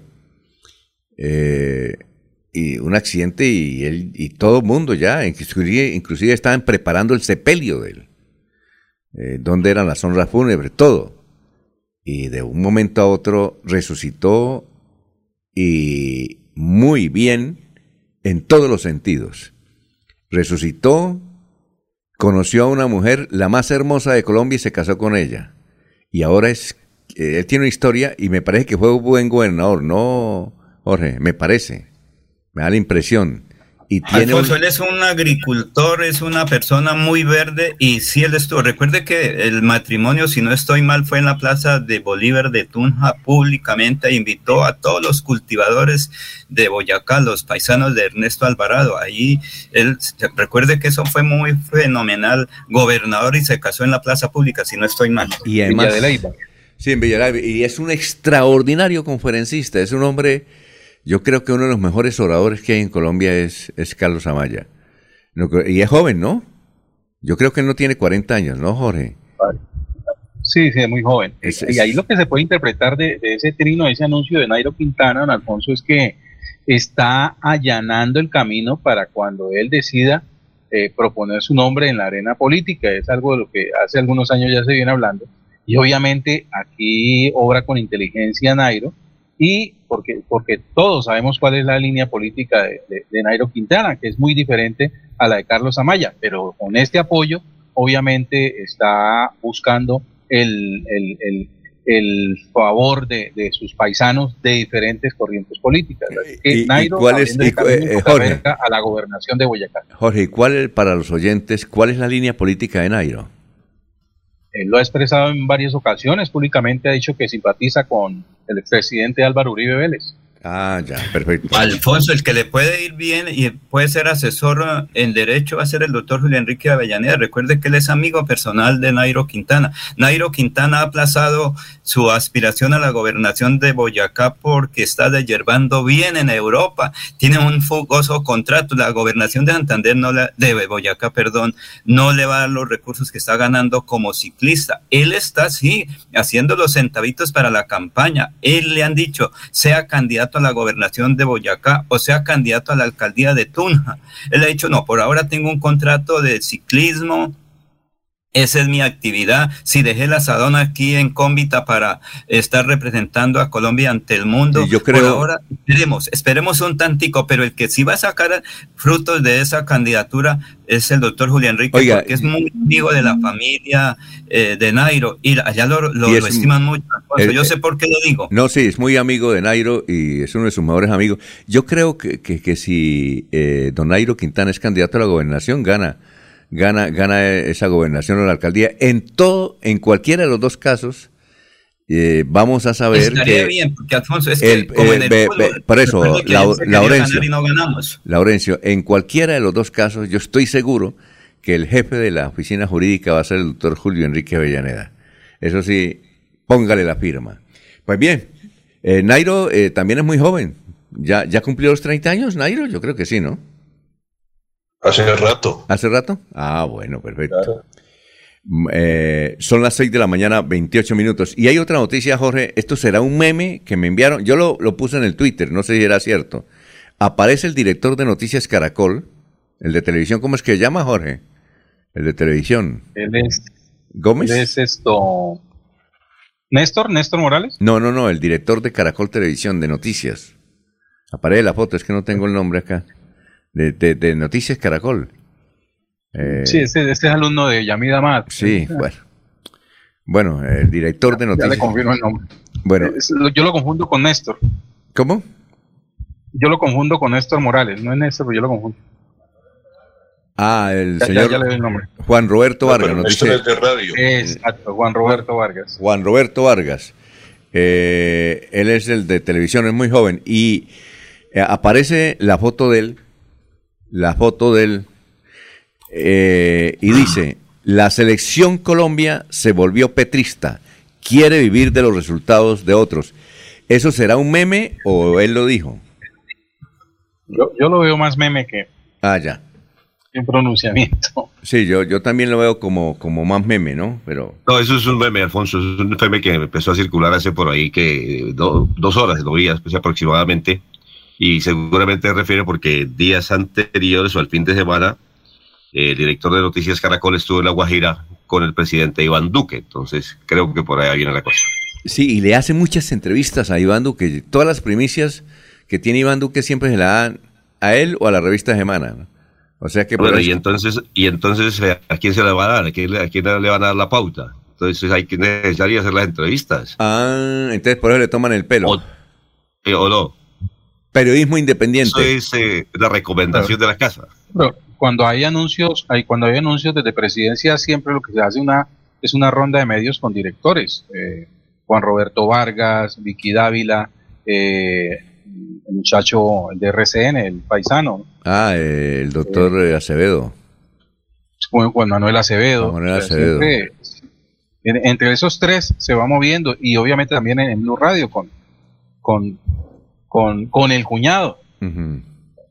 ¿sí? el cuñado del presidente. Uh, Pero yo he visto esas entrevistas y no sé, Jorge, pero me parece que... Periodismo como- dependiente, Oiga, depende de... eh, Jorge, vea las entrevistas de ellos. A mí me parece que van con rodilleras, porque le hacen preguntas, eh, señor presidente, ¿usted por qué es tan bonito? ¿Por qué es tan bueno? ¿Por qué ha hecho esto? Me parece, véalas usted, no sé.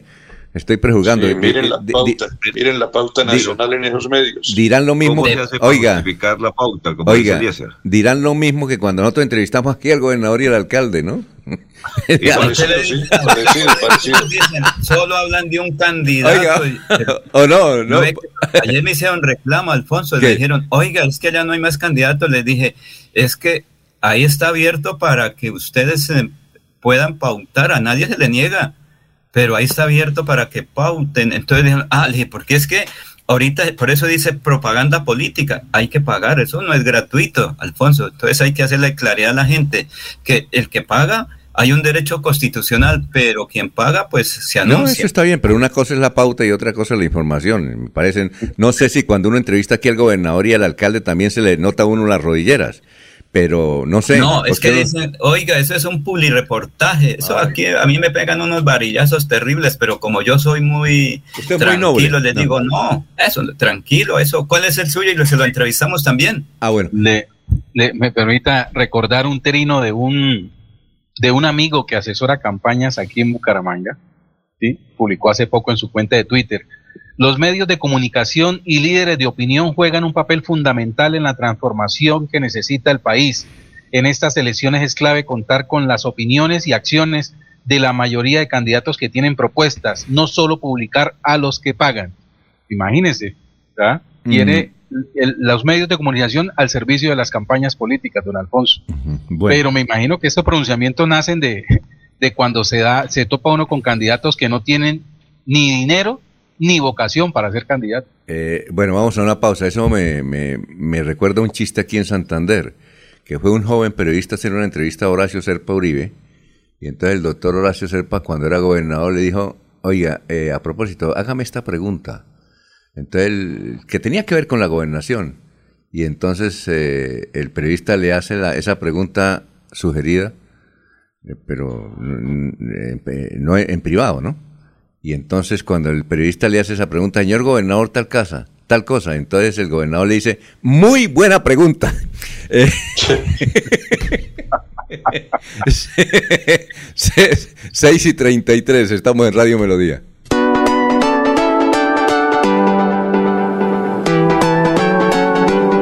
Melodía, Melodía, Radio Sin Fronteras. Escúchenos en cualquier lugar del mundo.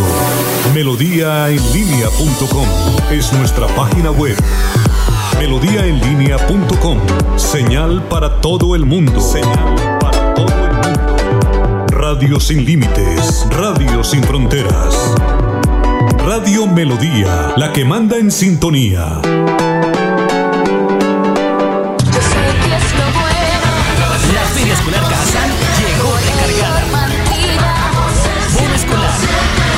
Y promociones, grandes opciones de crédito, más de 120 parqueaderos y muchos beneficios más. Ven al supermercado Cajazán, Puerta del Sol y recarga a tus hijos para el nuevo año escolar. Aplican condiciones y restricciones. Promoción válida hasta febrero 28 del 2022. Vigilado Supersubsidio. Llegó recargada. Yo sé que es lo bueno.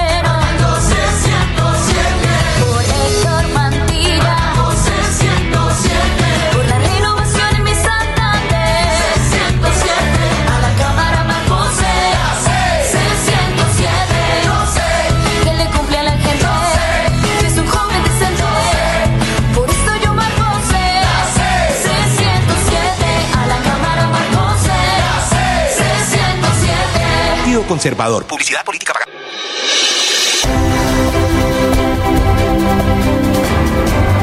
Información y análisis. Es el estilo de Últimas Noticias por Radio Melodía 1080 AM.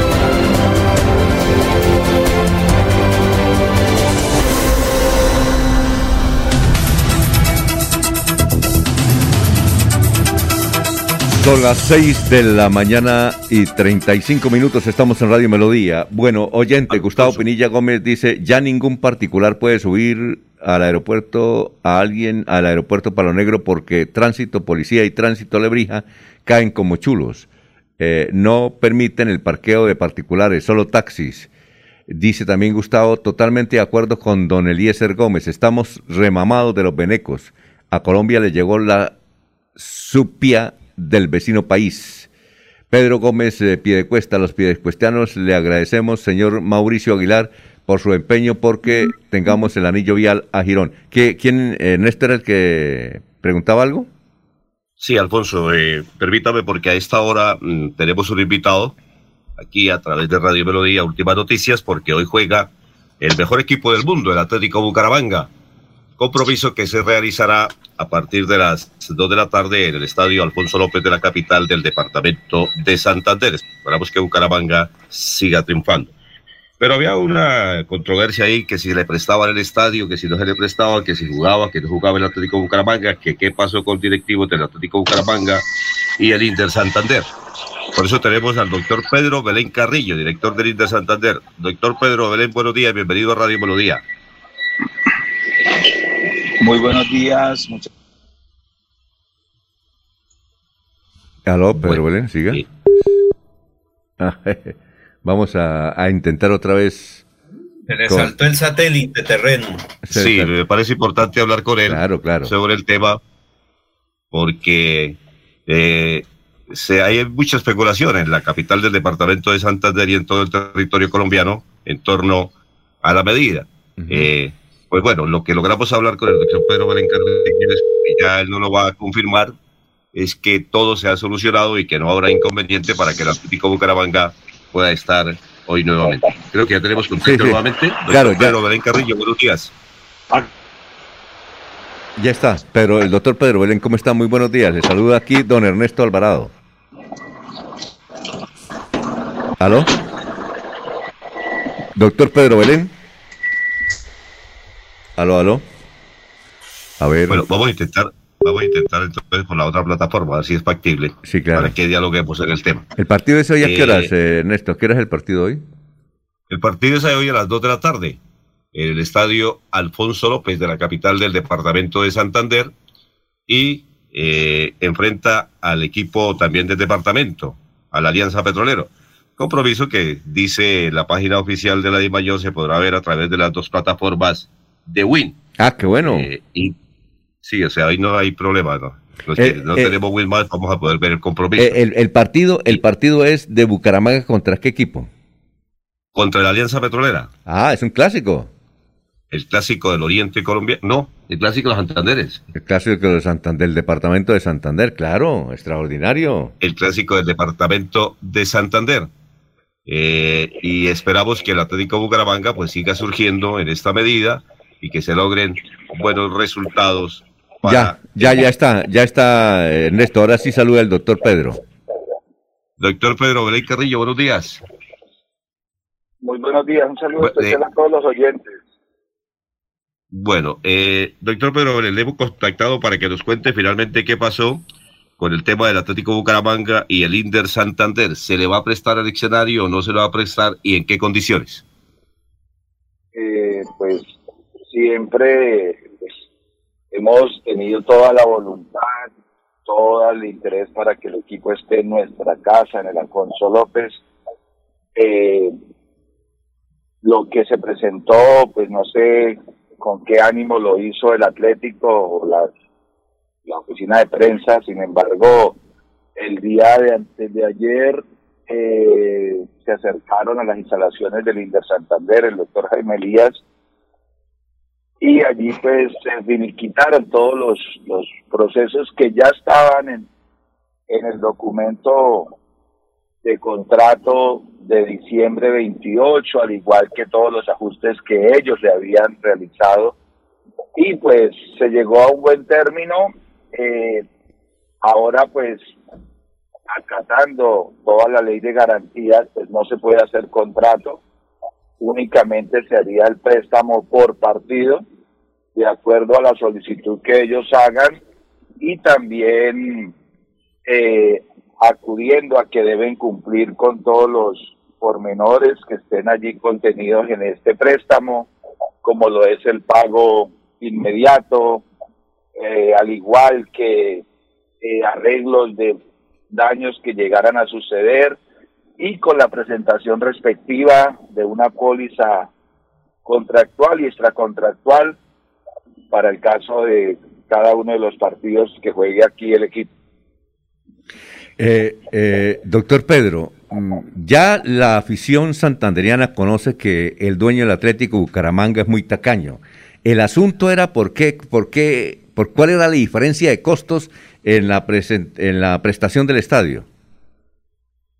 Eh, pues no, no sé a qué acudían ellos, sin embargo, los costos o lo que recauda este escenario público es mínimo, eh, siempre con toda la voluntad, como lo he dicho, para que el equipo esté. El gobernador, el señor gobernador siempre ha estado dispuesto a ayudar, a colaborar al equipo, siempre ha solicitado que la tarifa sea mínima, lo que nos permite la junta directiva del instituto y pues eh, la diferencia no era por recursos, no sé por qué pues tomaron esta determinación de enviar este comunicado de prensa. Eh, a ver, ¿alguien quiere preguntar eh, al señor director de Inder Santander? Sí, señor. A ver, don Es decir, señor director del Inder Santander, ustedes tenían el contrato desde antes y es el que sigue vigente en virtud de la ley de garantías, es decir, los acuerdos venían desde hace tiempo.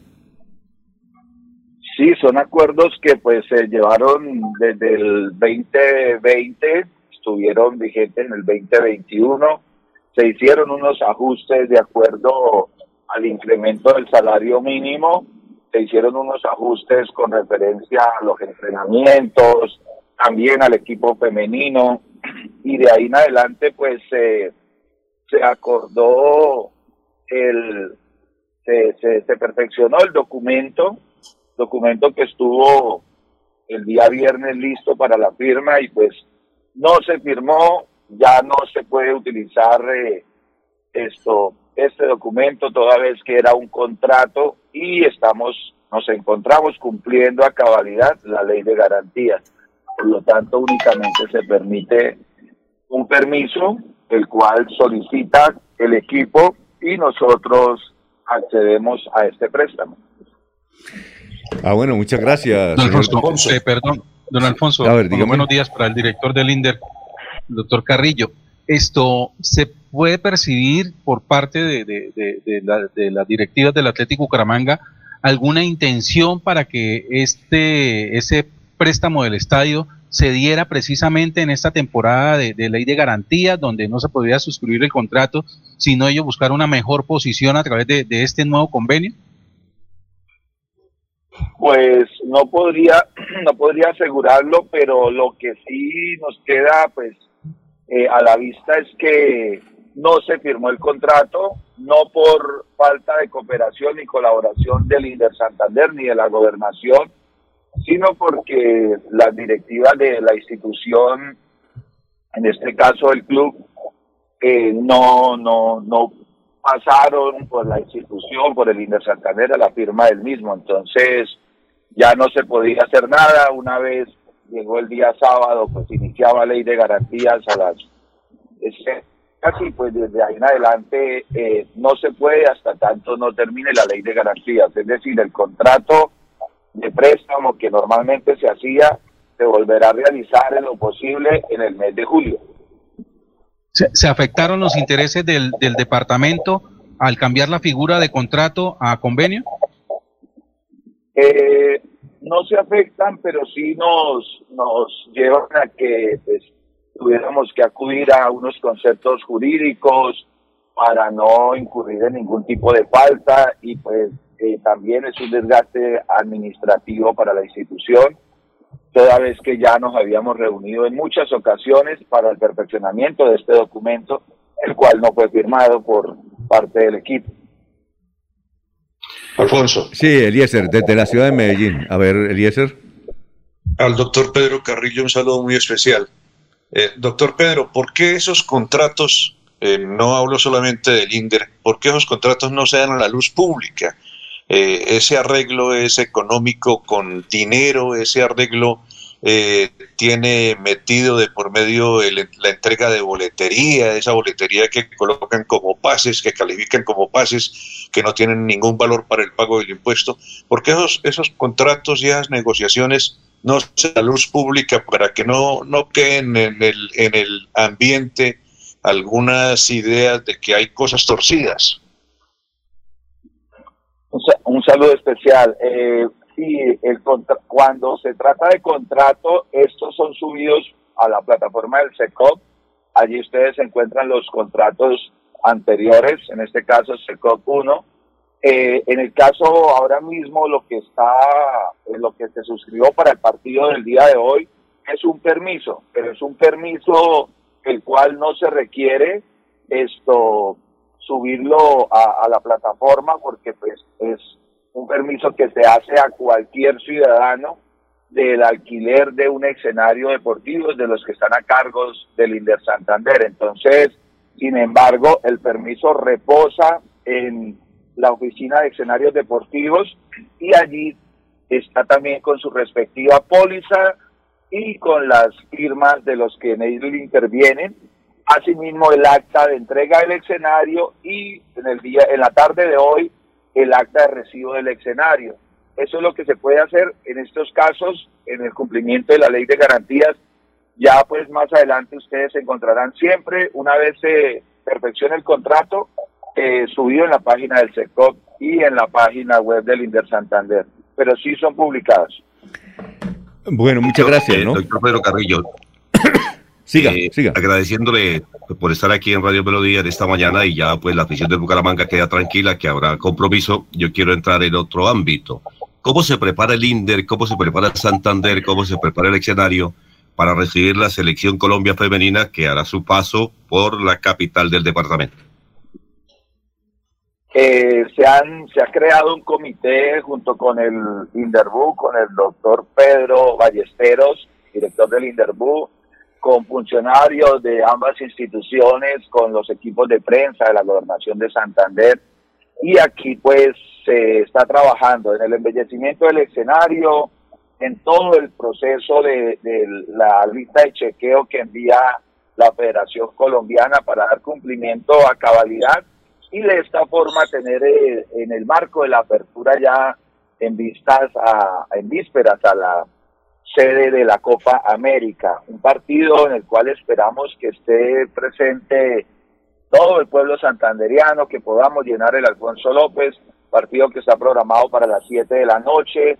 Vamos a estar embelleciendo el Alfonso López, pues lo que ha querido nuestro gobernador es rendir un homenaje a la ciudad bonita en su cumpleaños 400 y que de esta forma en la Copa América el estadio se vea en las mejores condiciones y que sea un espectáculo venir al fútbol y apreciar pues a nuestros equipos, a los equipos que designen como sede de la ciudad bonita y de nuestro departamento de Santander. ¿Cuándo será ese partido, Doctor Pedro. Señor. Doctor Pedro, una pregunta sobre la Copa América.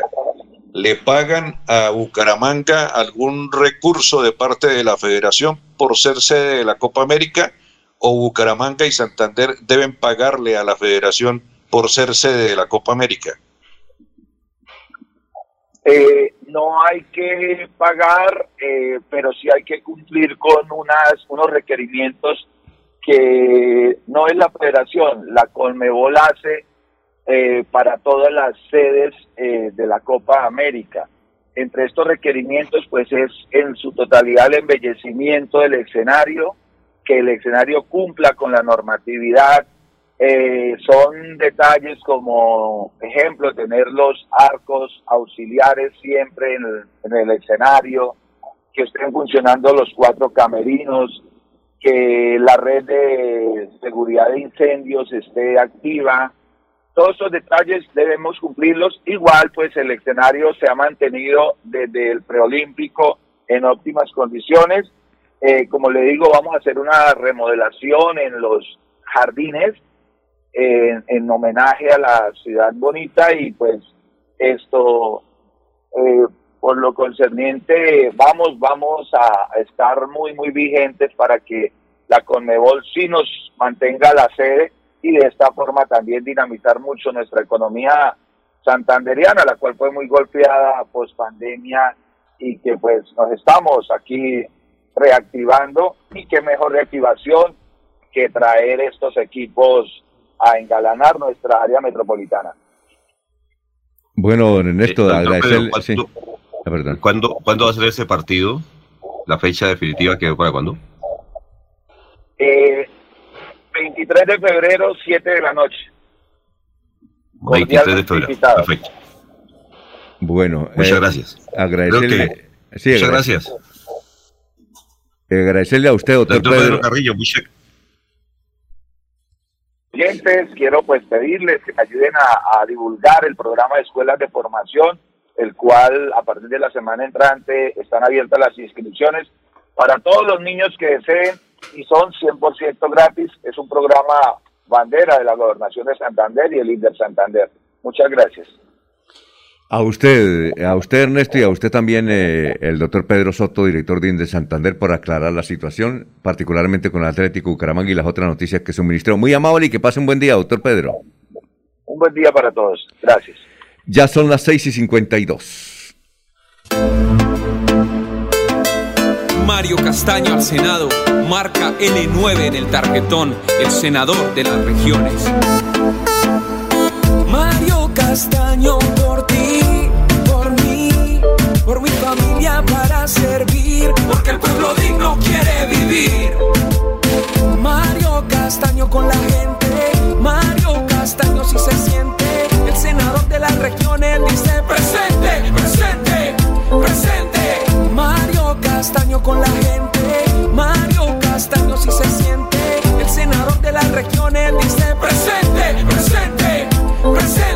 Publicidad política pagada. Queremos que disfrutes de un servicio de energía confiable y de calidad. Por eso, trabajamos en el mantenimiento de la infraestructura eléctrica. Para que estés informado oportunamente de las fechas y horarios, síguenos en nuestras redes sociales o consulta toda la información en www.esa.com.co. ESA, Grupo EPM, Vigilado Superservicios.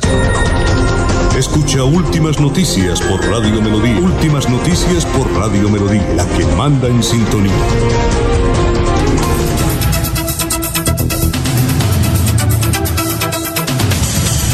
Son las 6 de la mañana, 53 minutos. Eh, saludamos a Ángelo Soto, que está ahí en, en la línea. Ángelo, ¿cómo está? Tenga usted muy buenos días.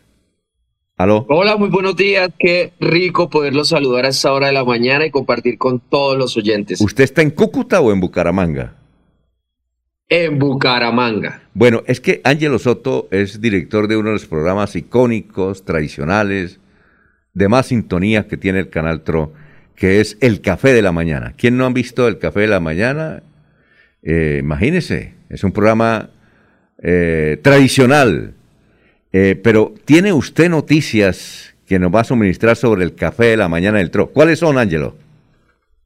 Bueno, claro que sí, mira, son 18 años ya que cumple el café de la mañana. Este año ya, eh, como se dice, se nos vuelve mayor de edad ese magazine que ha sido durante todos estos años el consentido de los televidentes.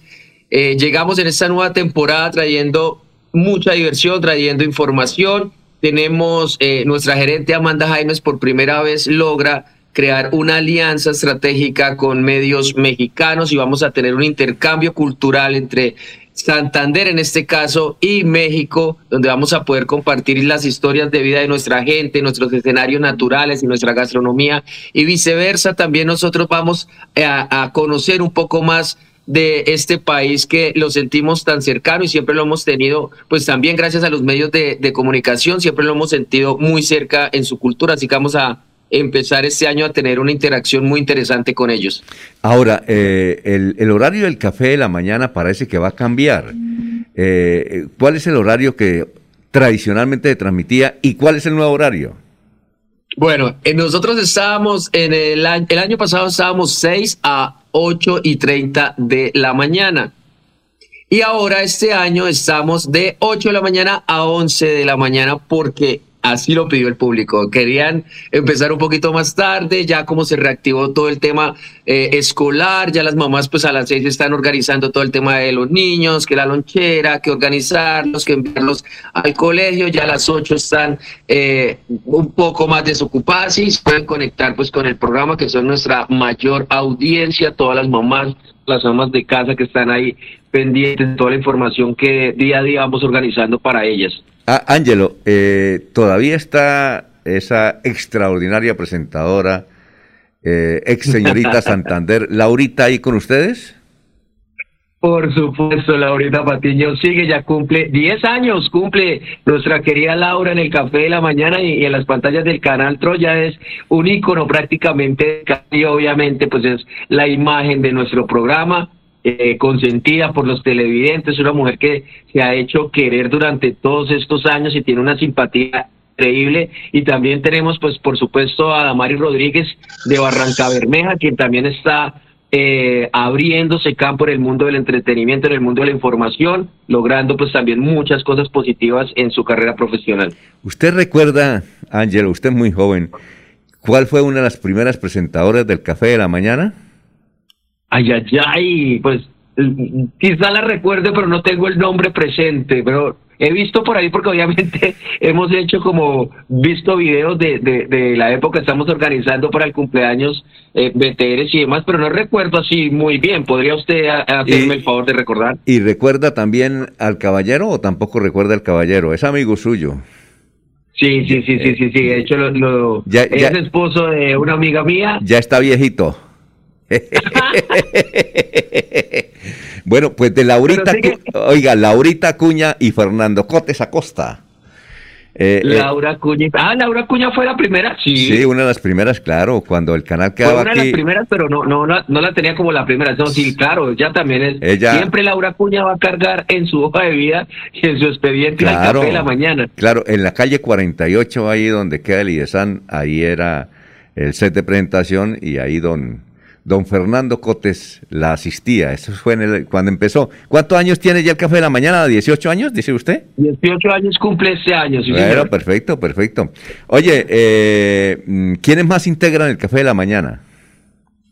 Bueno, hay un equipo muy grande, somos un equipo muy grande, tenemos eh, periodistas, una base de periodistas de cinco periodistas que están cubriendo información, en Norte de Santander tenemos equipo también de periodistas, a partir de, de, de este año se integra Arley Durán, que siempre ha manejado todo el tema deportivo y vamos a tener mucha información respecto a todo el tema de deporte, así no logremos ir al Mundial, pues tenemos que tener información deportiva porque es algo que nos apasiona sí o sí.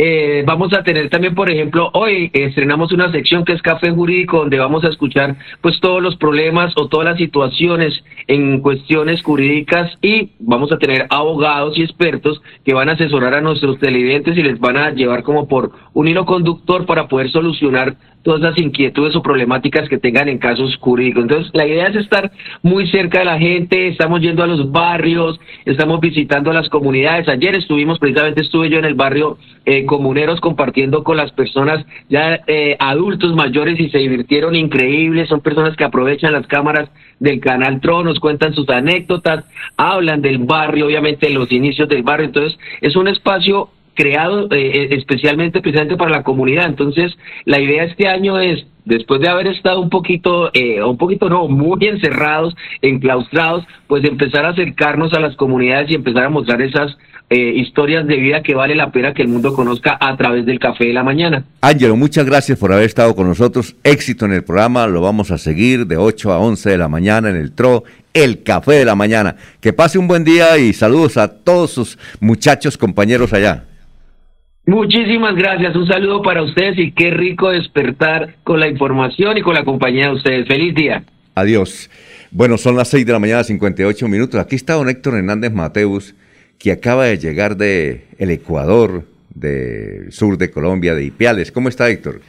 Muy buenos días, cordial saludo para usted y para todo el equipo de trabajo de Radio Melodía, para la señora Sara, una muy querida señora, la cual le tenemos un gran afecto, respeto y admiración. Sí, señor.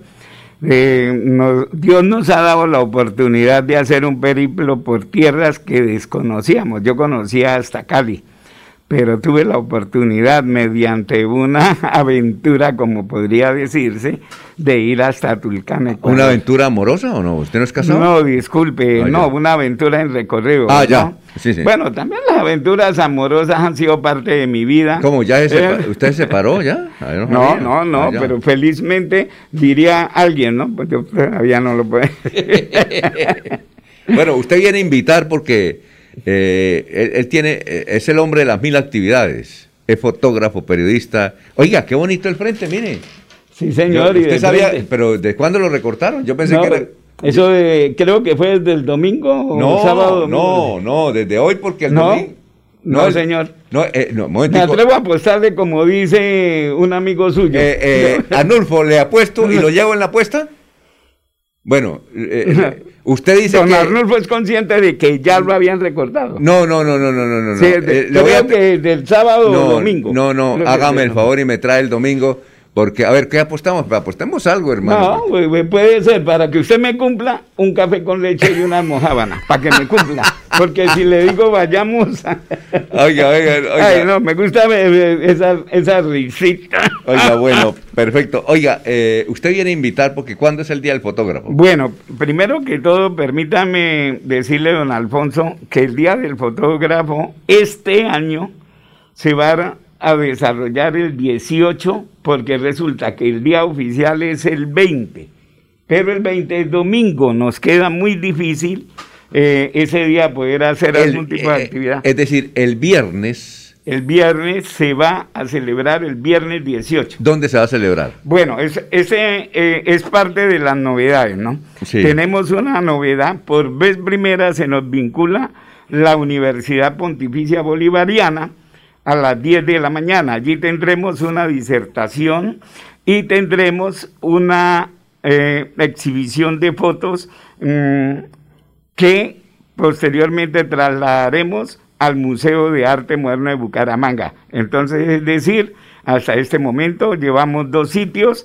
y el tradicional en las horas de la noche en la Casa del Libro Total, donde se entregan los escudos y condecoraciones a quienes hayan sido merecedores de ello, Alfonso. Ah, muy bien, perfecto. ¿Y la gente cómo que puede participar y ayudarles y colaborar? Bueno, no, eso es, eso es, eso es titánico. Participar, pues están todos cordialmente invitados.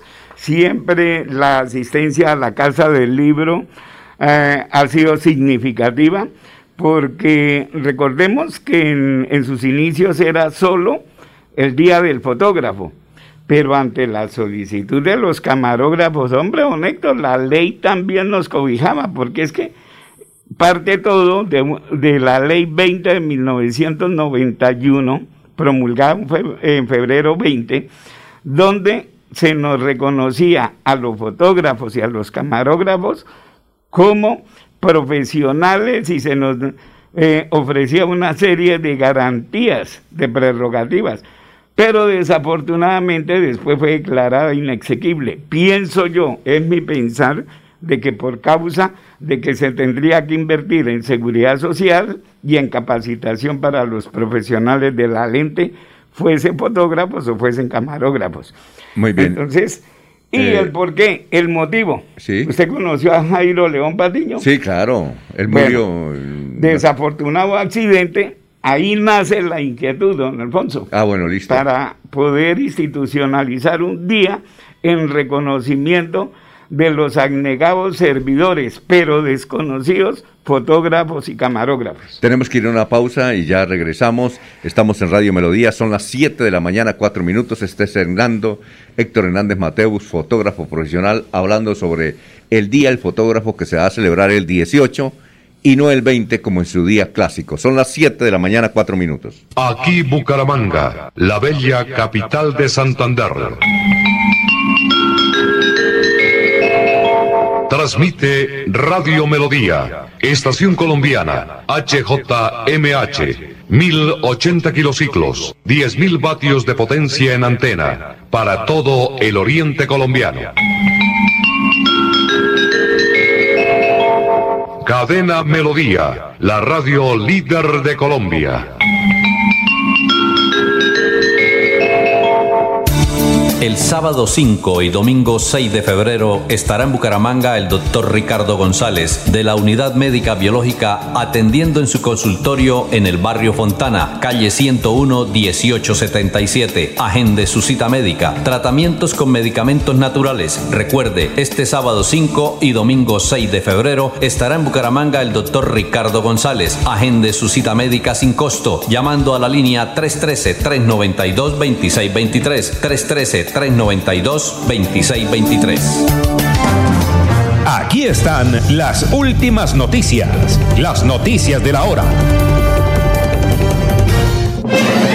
Saludos. Desde el Centro de Producción Internacional de UCI Noticias, Florentino Mesa les presenta la vuelta al mundo en 120 segundos. El presidente ruso Vladimir Putin acusó a Estados Unidos y a sus aliados de hacer caso omiso de las principales demandas de seguridad de Rusia, pero añadió que Moscú sigue dispuesto a mantener más conversaciones con Occidente acerca de cómo reducir las tensiones en torno a Ucrania. Aviones turcos atacaron esta mañana supuestas posiciones militares kurdas en Irak y Siria en una nueva ofensiva aérea que según las autoridades turcas pretendía defender sus fronteras de amenazas terroristas. El gobierno de Estados Unidos anunció que enviará un navío de guerra y aviones de combate de última tecnología a Emiratos Árabes Unidos tras ataques con misiles de los rebeldes hutíes de, de Yemen. La deuda pública de Estados Unidos superó por primera vez en la historia los 30 billones de dólares, según datos del Departamento del Tesoro, tras un aumento de 7 billones en los últimos dos años, coincidiendo con la pandemia de COVID-19. Colombia negó acuerdos con la administración estadounidense para recibir migrantes venezolanos deportados. Sin embargo, ayer la administración de Joe Biden deportó a este país a dos migrantes venezolanos arrestados en la frontera con México. El Congreso de Guatemala aprobó la modificación de la ley de migración para criminalizar a los llamados coyotes, como se conoce a las mafias de tráfico de personas que ayudan a los migrantes a llegar hasta Estados Unidos.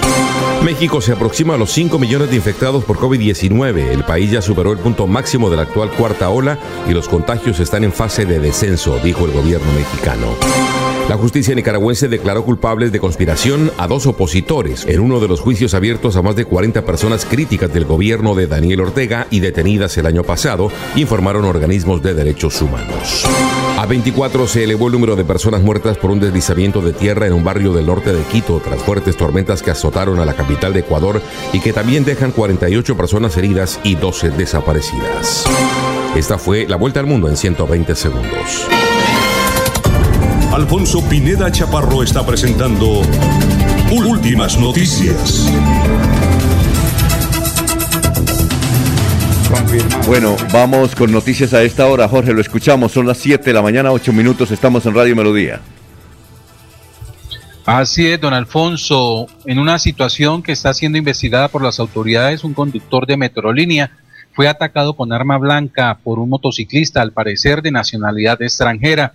Según versiones de algunas personas que estaban en el lugar, un motociclista que trató de adelantar el bus en una maniobra imprudente le reclamó al conductor de Metrolínea y al abrir la puerta principal para escucharlo, el motociclista se subió al automotor y sin mediar palabras sacó un arma blanca y le ocasionó heridas a la altura de cabeza y cuello. El profesional del volante fue identificado como Nelson Enrique Gámez, de 47 años, y con 10 de estar al servicio de Metrolínea, quien salvó su vida por el conocimiento que tiene en las artes marciales. El caso ocurrió frente al terminal de transporte de Bucaramanga, en el carril del Puente del Bueno, que conduce hacia el barrio Provenza. El conductor fue remitido a la Foscal, donde lo atendieron y se conoció que le tomaron 10 puntos en la herida de la cabeza y también presenta una otra herida en su mano derecha. Bueno. Nelson Enrique Gámez tenía el itinerario de la ruta P10. Y otra noticia, don Alfonso, que se genera a través de eh, la periodista Darcy Quinn, quien ha dicho que revisando la agenda de visitas del Papa Francisco, no se encuentra referenciada algún tipo de reunión con el candidato Gustavo Petro. Ni con Rodolfo Hernández, supongo, no. tampoco, ¿no? Muy bien. Creo que apenas, esa, apenas va en solicitud. Ah, bueno, perfecto, 7.10. Don Elías, lo escuchamos, son las 7.10. No es fácil hablar con el Papa, Alfonso. Recuerde usted cuando Richard Aguilar acudió al Vaticano buscando cita, no lograron y tuvieron que esperar que el Papa saliera a la Plaza de San Pedro, allí acompañado de Carlos Fernando Sánchez, para mostrarle los planos del, del monumento del Santísimo. Recuerde usted, Alfonso. Sí, a propósito, a propósito, Eliezer, de Carlos Fernando Sánchez, nos escucha a esta hora desde Quito, Ecuador. Resulta que el gobierno ecuatoriano quiere que la construcción del... Recuerda que el, eh, el gobernador Mauricio Aguilar proyectó construir Pamaca, Parque Mundial del Cacao en San Vicente, que ya no se va a hacer, porque se iba a hacer en Betulia y después en San Vicente, pues se va a hacer en el Ecuador y desde luego invitaron al que más sabe de parques en América Latina, que es el doctor Carlos Fernando Sánchez. Ojalá se pueda adelantar ese proyecto para bien de Colombia, porque entonces lo van a hacer allá en Ecuador, que es el primer productor de cacao de América Latina, ¿no? Dicen que el cacao de Ecuador Sí, es- señor. es, mejor que el cacao de, de- de Colombia, a pesar de que el cacao de, de San Vicente es extraordinariamente bueno.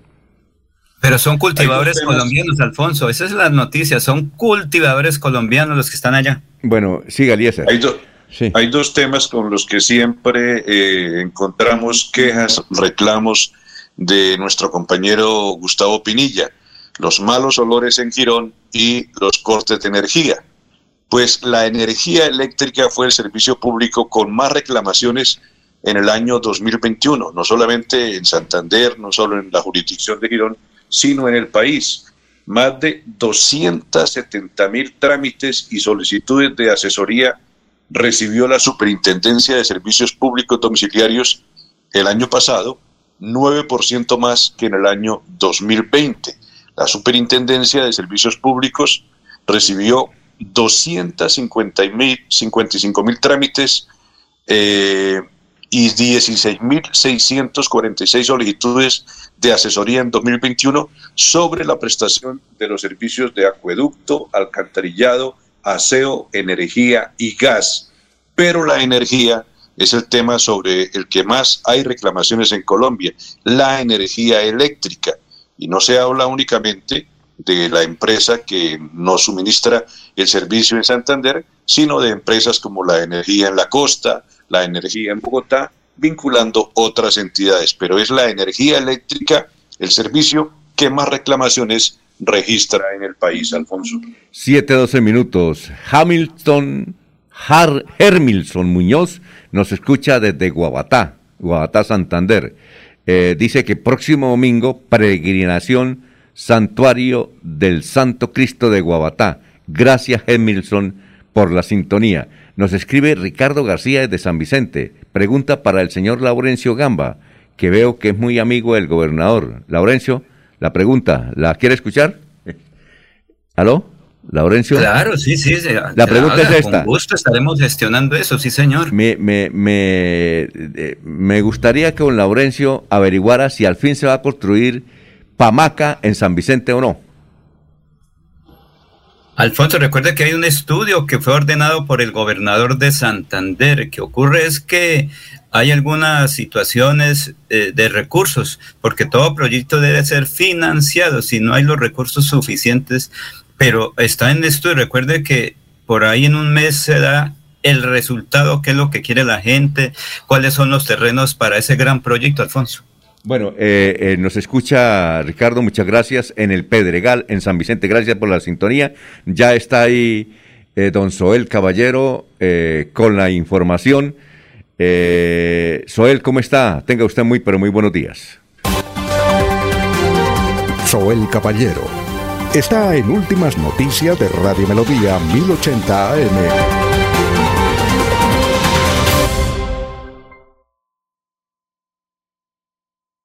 Buenos días, Alfonso, para usted, para los compañeros, igualmente para todos los oyentes. En sesión de instancias de regalías del río ante el OCAT fueron aprobados 19.600 millones de pesos para la construcción del tablestacado del muelle de Barranca Bermeja. Esta importante noticia no solamente para el distrito de Barranca Bermeja, sino para el millón de habitantes de los municipios del Magdalena Medio que frecuentemente se desplazan a través del río, campesinos, comerciantes, pescadores, turistas y trabajadores del transporte fluvial. Por otra parte, el Ministerio de Salud y la Protección Social dio a conocer que este martes primero de febrero se reportaron 196 personas que lograron sanar satisfactoriamente el COVID-19 en Barranca Bermeja. Se notificaron 138 casos nuevos positivos para COVID-19, 61 mujeres, 77 hombres. Se registró el fallecimiento de una mujer de 69 años. Las estadísticas actualizadas del COVID en Barranca Bermeja están de la siguiente manera. Casos confirmados 33.001. Personas totalmente recuperadas 30.454. 1.479 personas recuperándose en casa bajo vigilancia médica. 66 ciudadanos hospitalizados. 20 pacientes en unidad de cuidados intensivos UCI. 982 personas fallecidas. Casos activos en Barranca Bermeja 1.565. Noticias con las que amanece el distrito. Continúen compañeros en estudios en últimas noticias de Melodía 1080 AM. Yo sé que es lo bueno.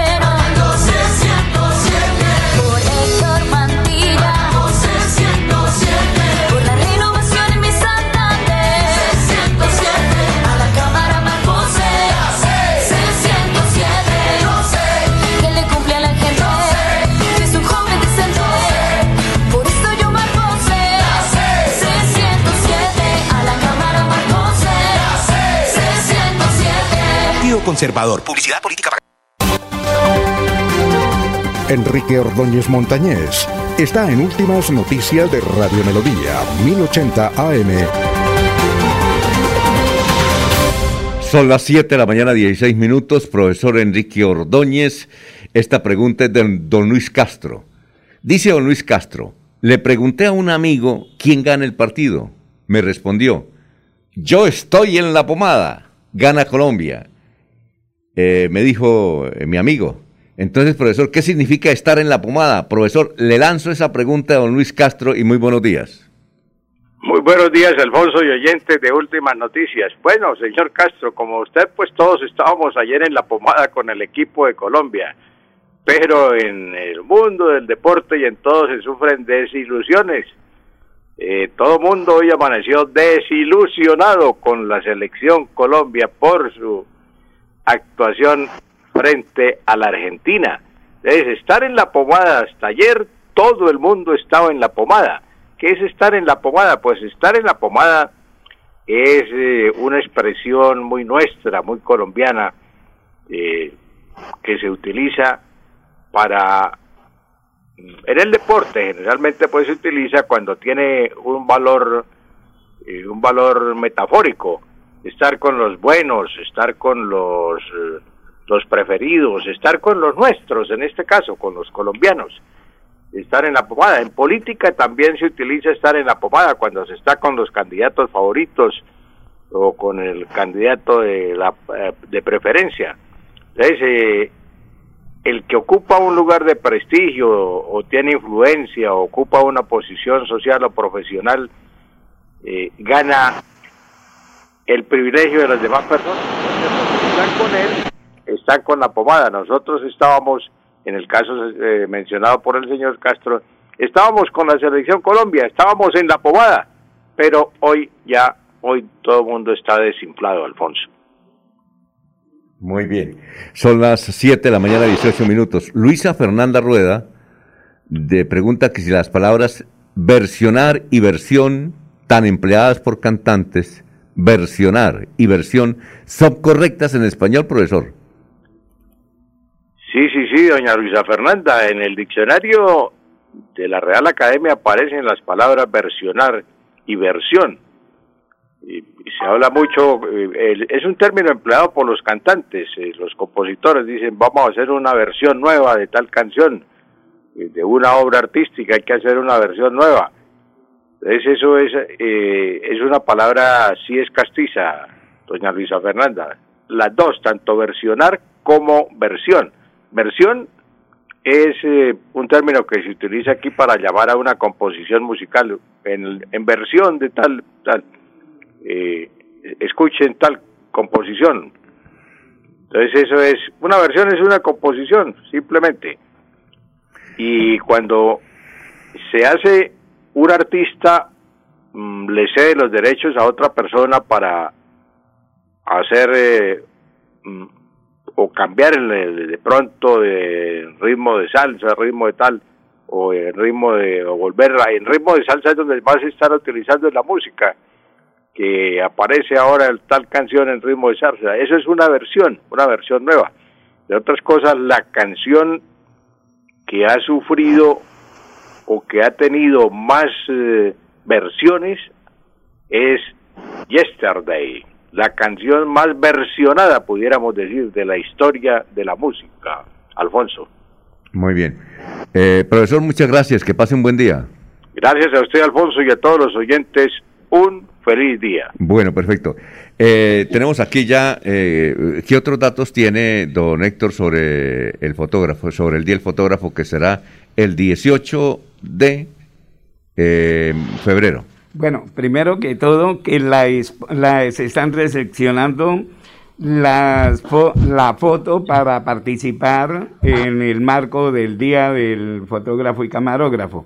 El correo es facilito, dice, día del fotógrafo santander arroba gmail.com en blanco y negro en un formato de 30 por 30. Entonces, si usted me lo permite, para dar mi número de celular, Alfonso, y así que cualquier inquietud, por favor, me llamen. En mi número de celular para los fotógrafos que con quienes no me he podido contactar es 313 350 8411. Repito, 313 350 8411. Debo de agradecerle muy rápidamente a los jóvenes eh, que me están colaborando, a Diego Pérez, a Oscar Fernando Borges, a Daniel Samir, jóvenes que se han integrado al comité que junto a Plinio Barraza, Pedro Saavedra, Héctor Rueda y Enrique Flores me colaboran para poder desarrollar la actividad. Este año tenemos la vinculación, don Alfonso, de Miriam Villalba, quien junto con Carlos Moreno van a ser los curadores de la exposición, es decir, de alta calidad vamos a tener curadores. Y además la colaboración de personas que de manera espontánea se han ofrecido, ya que tenemos tres actividades oficiales para desarrollar el Día del Fotógrafo y el Camarógrafo. Buscamos llevar dignificación, enaltecer y reconocer a los profesionales de la lente. Muy bien, perfecto. Eh, finalmente aquí envían este mensaje. Don Héctor, personas como usted con la sensibilidad a favor de la humanidad son las que este planeta necesita. Gracias por reconocer en mi esposo su labor, por engrandecer la bella profesión de la fotografía. Pido a nuestro Padre Celestial, a la Santísima Virgen y al Niño Jesús que protejan su salud y lo colmen de alegría y paz junto a su familia. ¿Quién escribió esto? Bueno, esa, esa tarjeta que la conservo porque es lo que me estimula para continuar todo esto, es la viuda de Mendoza, de, de, de quien se va a... De a- Pablo- Pablo de Mendoza. Pablo Mendoza. Ah, de listo, Pablo perfecto. Mendoza, sí. sí. Gran fotógrafo que falleció hace Sí, poco. ella muy gentilmente Sí. me ha estimulado con esa nota, muy gentil. Muy perfecto. Muchas gracias, don Héctor, que les vaya bien en esta celebración. Y para irnos, la de irnos, don Jorge. Don Alfonso, de no lograrse la clasificación de la selección Colombia al Mundial de Qatar, estaríamos frente a las últimas presentaciones de los jugadores Falcao García con 35 años en ese momento, Juan Guillermo Cuadrado con 33 años, David Ospina con 33 años y William Tecillo con 32 años. Oiga, usted es muy optimista, Jorge, de no poder ir al Mundial. Es que ya no vamos a ir al Mundial. Don Alfonso, hay gente que tiene candidato a la presidencia que no ha hecho nada en la vida pública. ¿Por qué no puedo aspirar a que la selección llegue al Mundial? No, pues que toca, toca cambiar los estatutos de la FIFA, Jorge, porque esto ya está perdido. ¿O no? ¿O no? De todo se ha visto en la Villa del Señor. Vamos a ver. Ojalá Dios lo escuche a usted y usted tenga razón. Ojalá Dios lo escuche. Don Eliezer, la última, aunque aquí Gustavo Pinilla Gómez le dice, hablando Eliezer del mal servicio de la energía eléctrica y preciso cortaron el suministro en Girón, la, esa eh, paisa no sirve para... Oiga, muy grosero, don Gustavo, ¿no? Dice, claro que aquí es grosería y en Caldas no es grosería. Aquí la palabra sí, eso es grosería, ¿no? Pero en Caldas no es, no es grosería. Y en mi tierra tampoco era grosería, en, en Villanueva. Si eso era la forma donde uno se, en un banquito ahí en la cocina. Mi abuelo me decía, a ver, colóquelo ahí en ese cieso. Exacto. A ver, don Eliezer, la de irnos. Dicen también, me importa un cieso. Dicen también. Bueno, Sí. Alfonso, durante 42 minutos y a puerta cerrada se cumplió el encuentro entre el candidato Gustavo Petro y el Papa Francisco en el Vaticano. No se conoce una foto porque fue condición del Papa, así como el pedido de que no se filtrara la reunión antes de realizarse. Un medio nacional conoció que no hablaron de política, sino de la paz en Colombia y el cambio climático. En el encuentro, además de Petro y el Papa, estuvo un sacerdote argentino y al final entró Verónica Alcocer, esposa del candidato, quien también recibió la bendición del sumo pontífice. Que Dios lo acompañe en su cruzada, fueron las palabras que le dijo el Papa Francisco a Petro. Eh, el medio nacional supo que Petro le llevó una hamaca de San Jacinto al Papa, tres discos de vinilo de música colombiana y tres libros sobre el campo colombiano. Gustavo Petro inició este viaje el lunes en la tarde-noche con una escala en Madrid antes de aterrizar en Roma.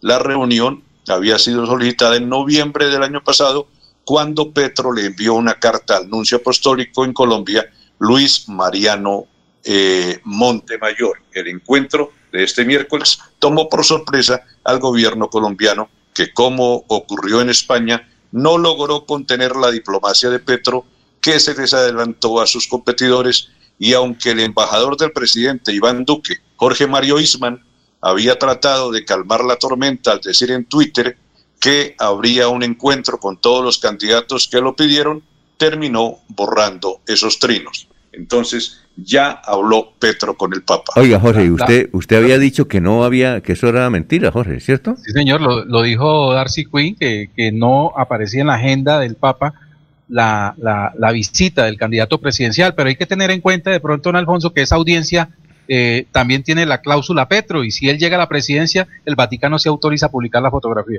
Usted sí es malo, ¿no? Bueno, don, don Laurencio, la de irnos.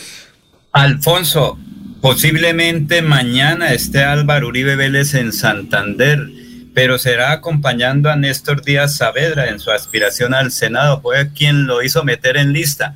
Dicen que eh, Néstor Díaz Saavedra viene a recibir el apoyo de los uribistas de Santander y que lo puede pues postular ya como uno de los posibles senadores de Santander. Néstor Díaz Saavedra, que para unos es muy buena persona, para otros dicen que no tiene el apoyo de los del Centro Democrático. Oiga, Laurencio, y dígale al doctor Álvaro Uribe que venga con pegante, porque aquí Héctor Hernández Mateos ha ido a todas las ferreterías y no encuentra pegante.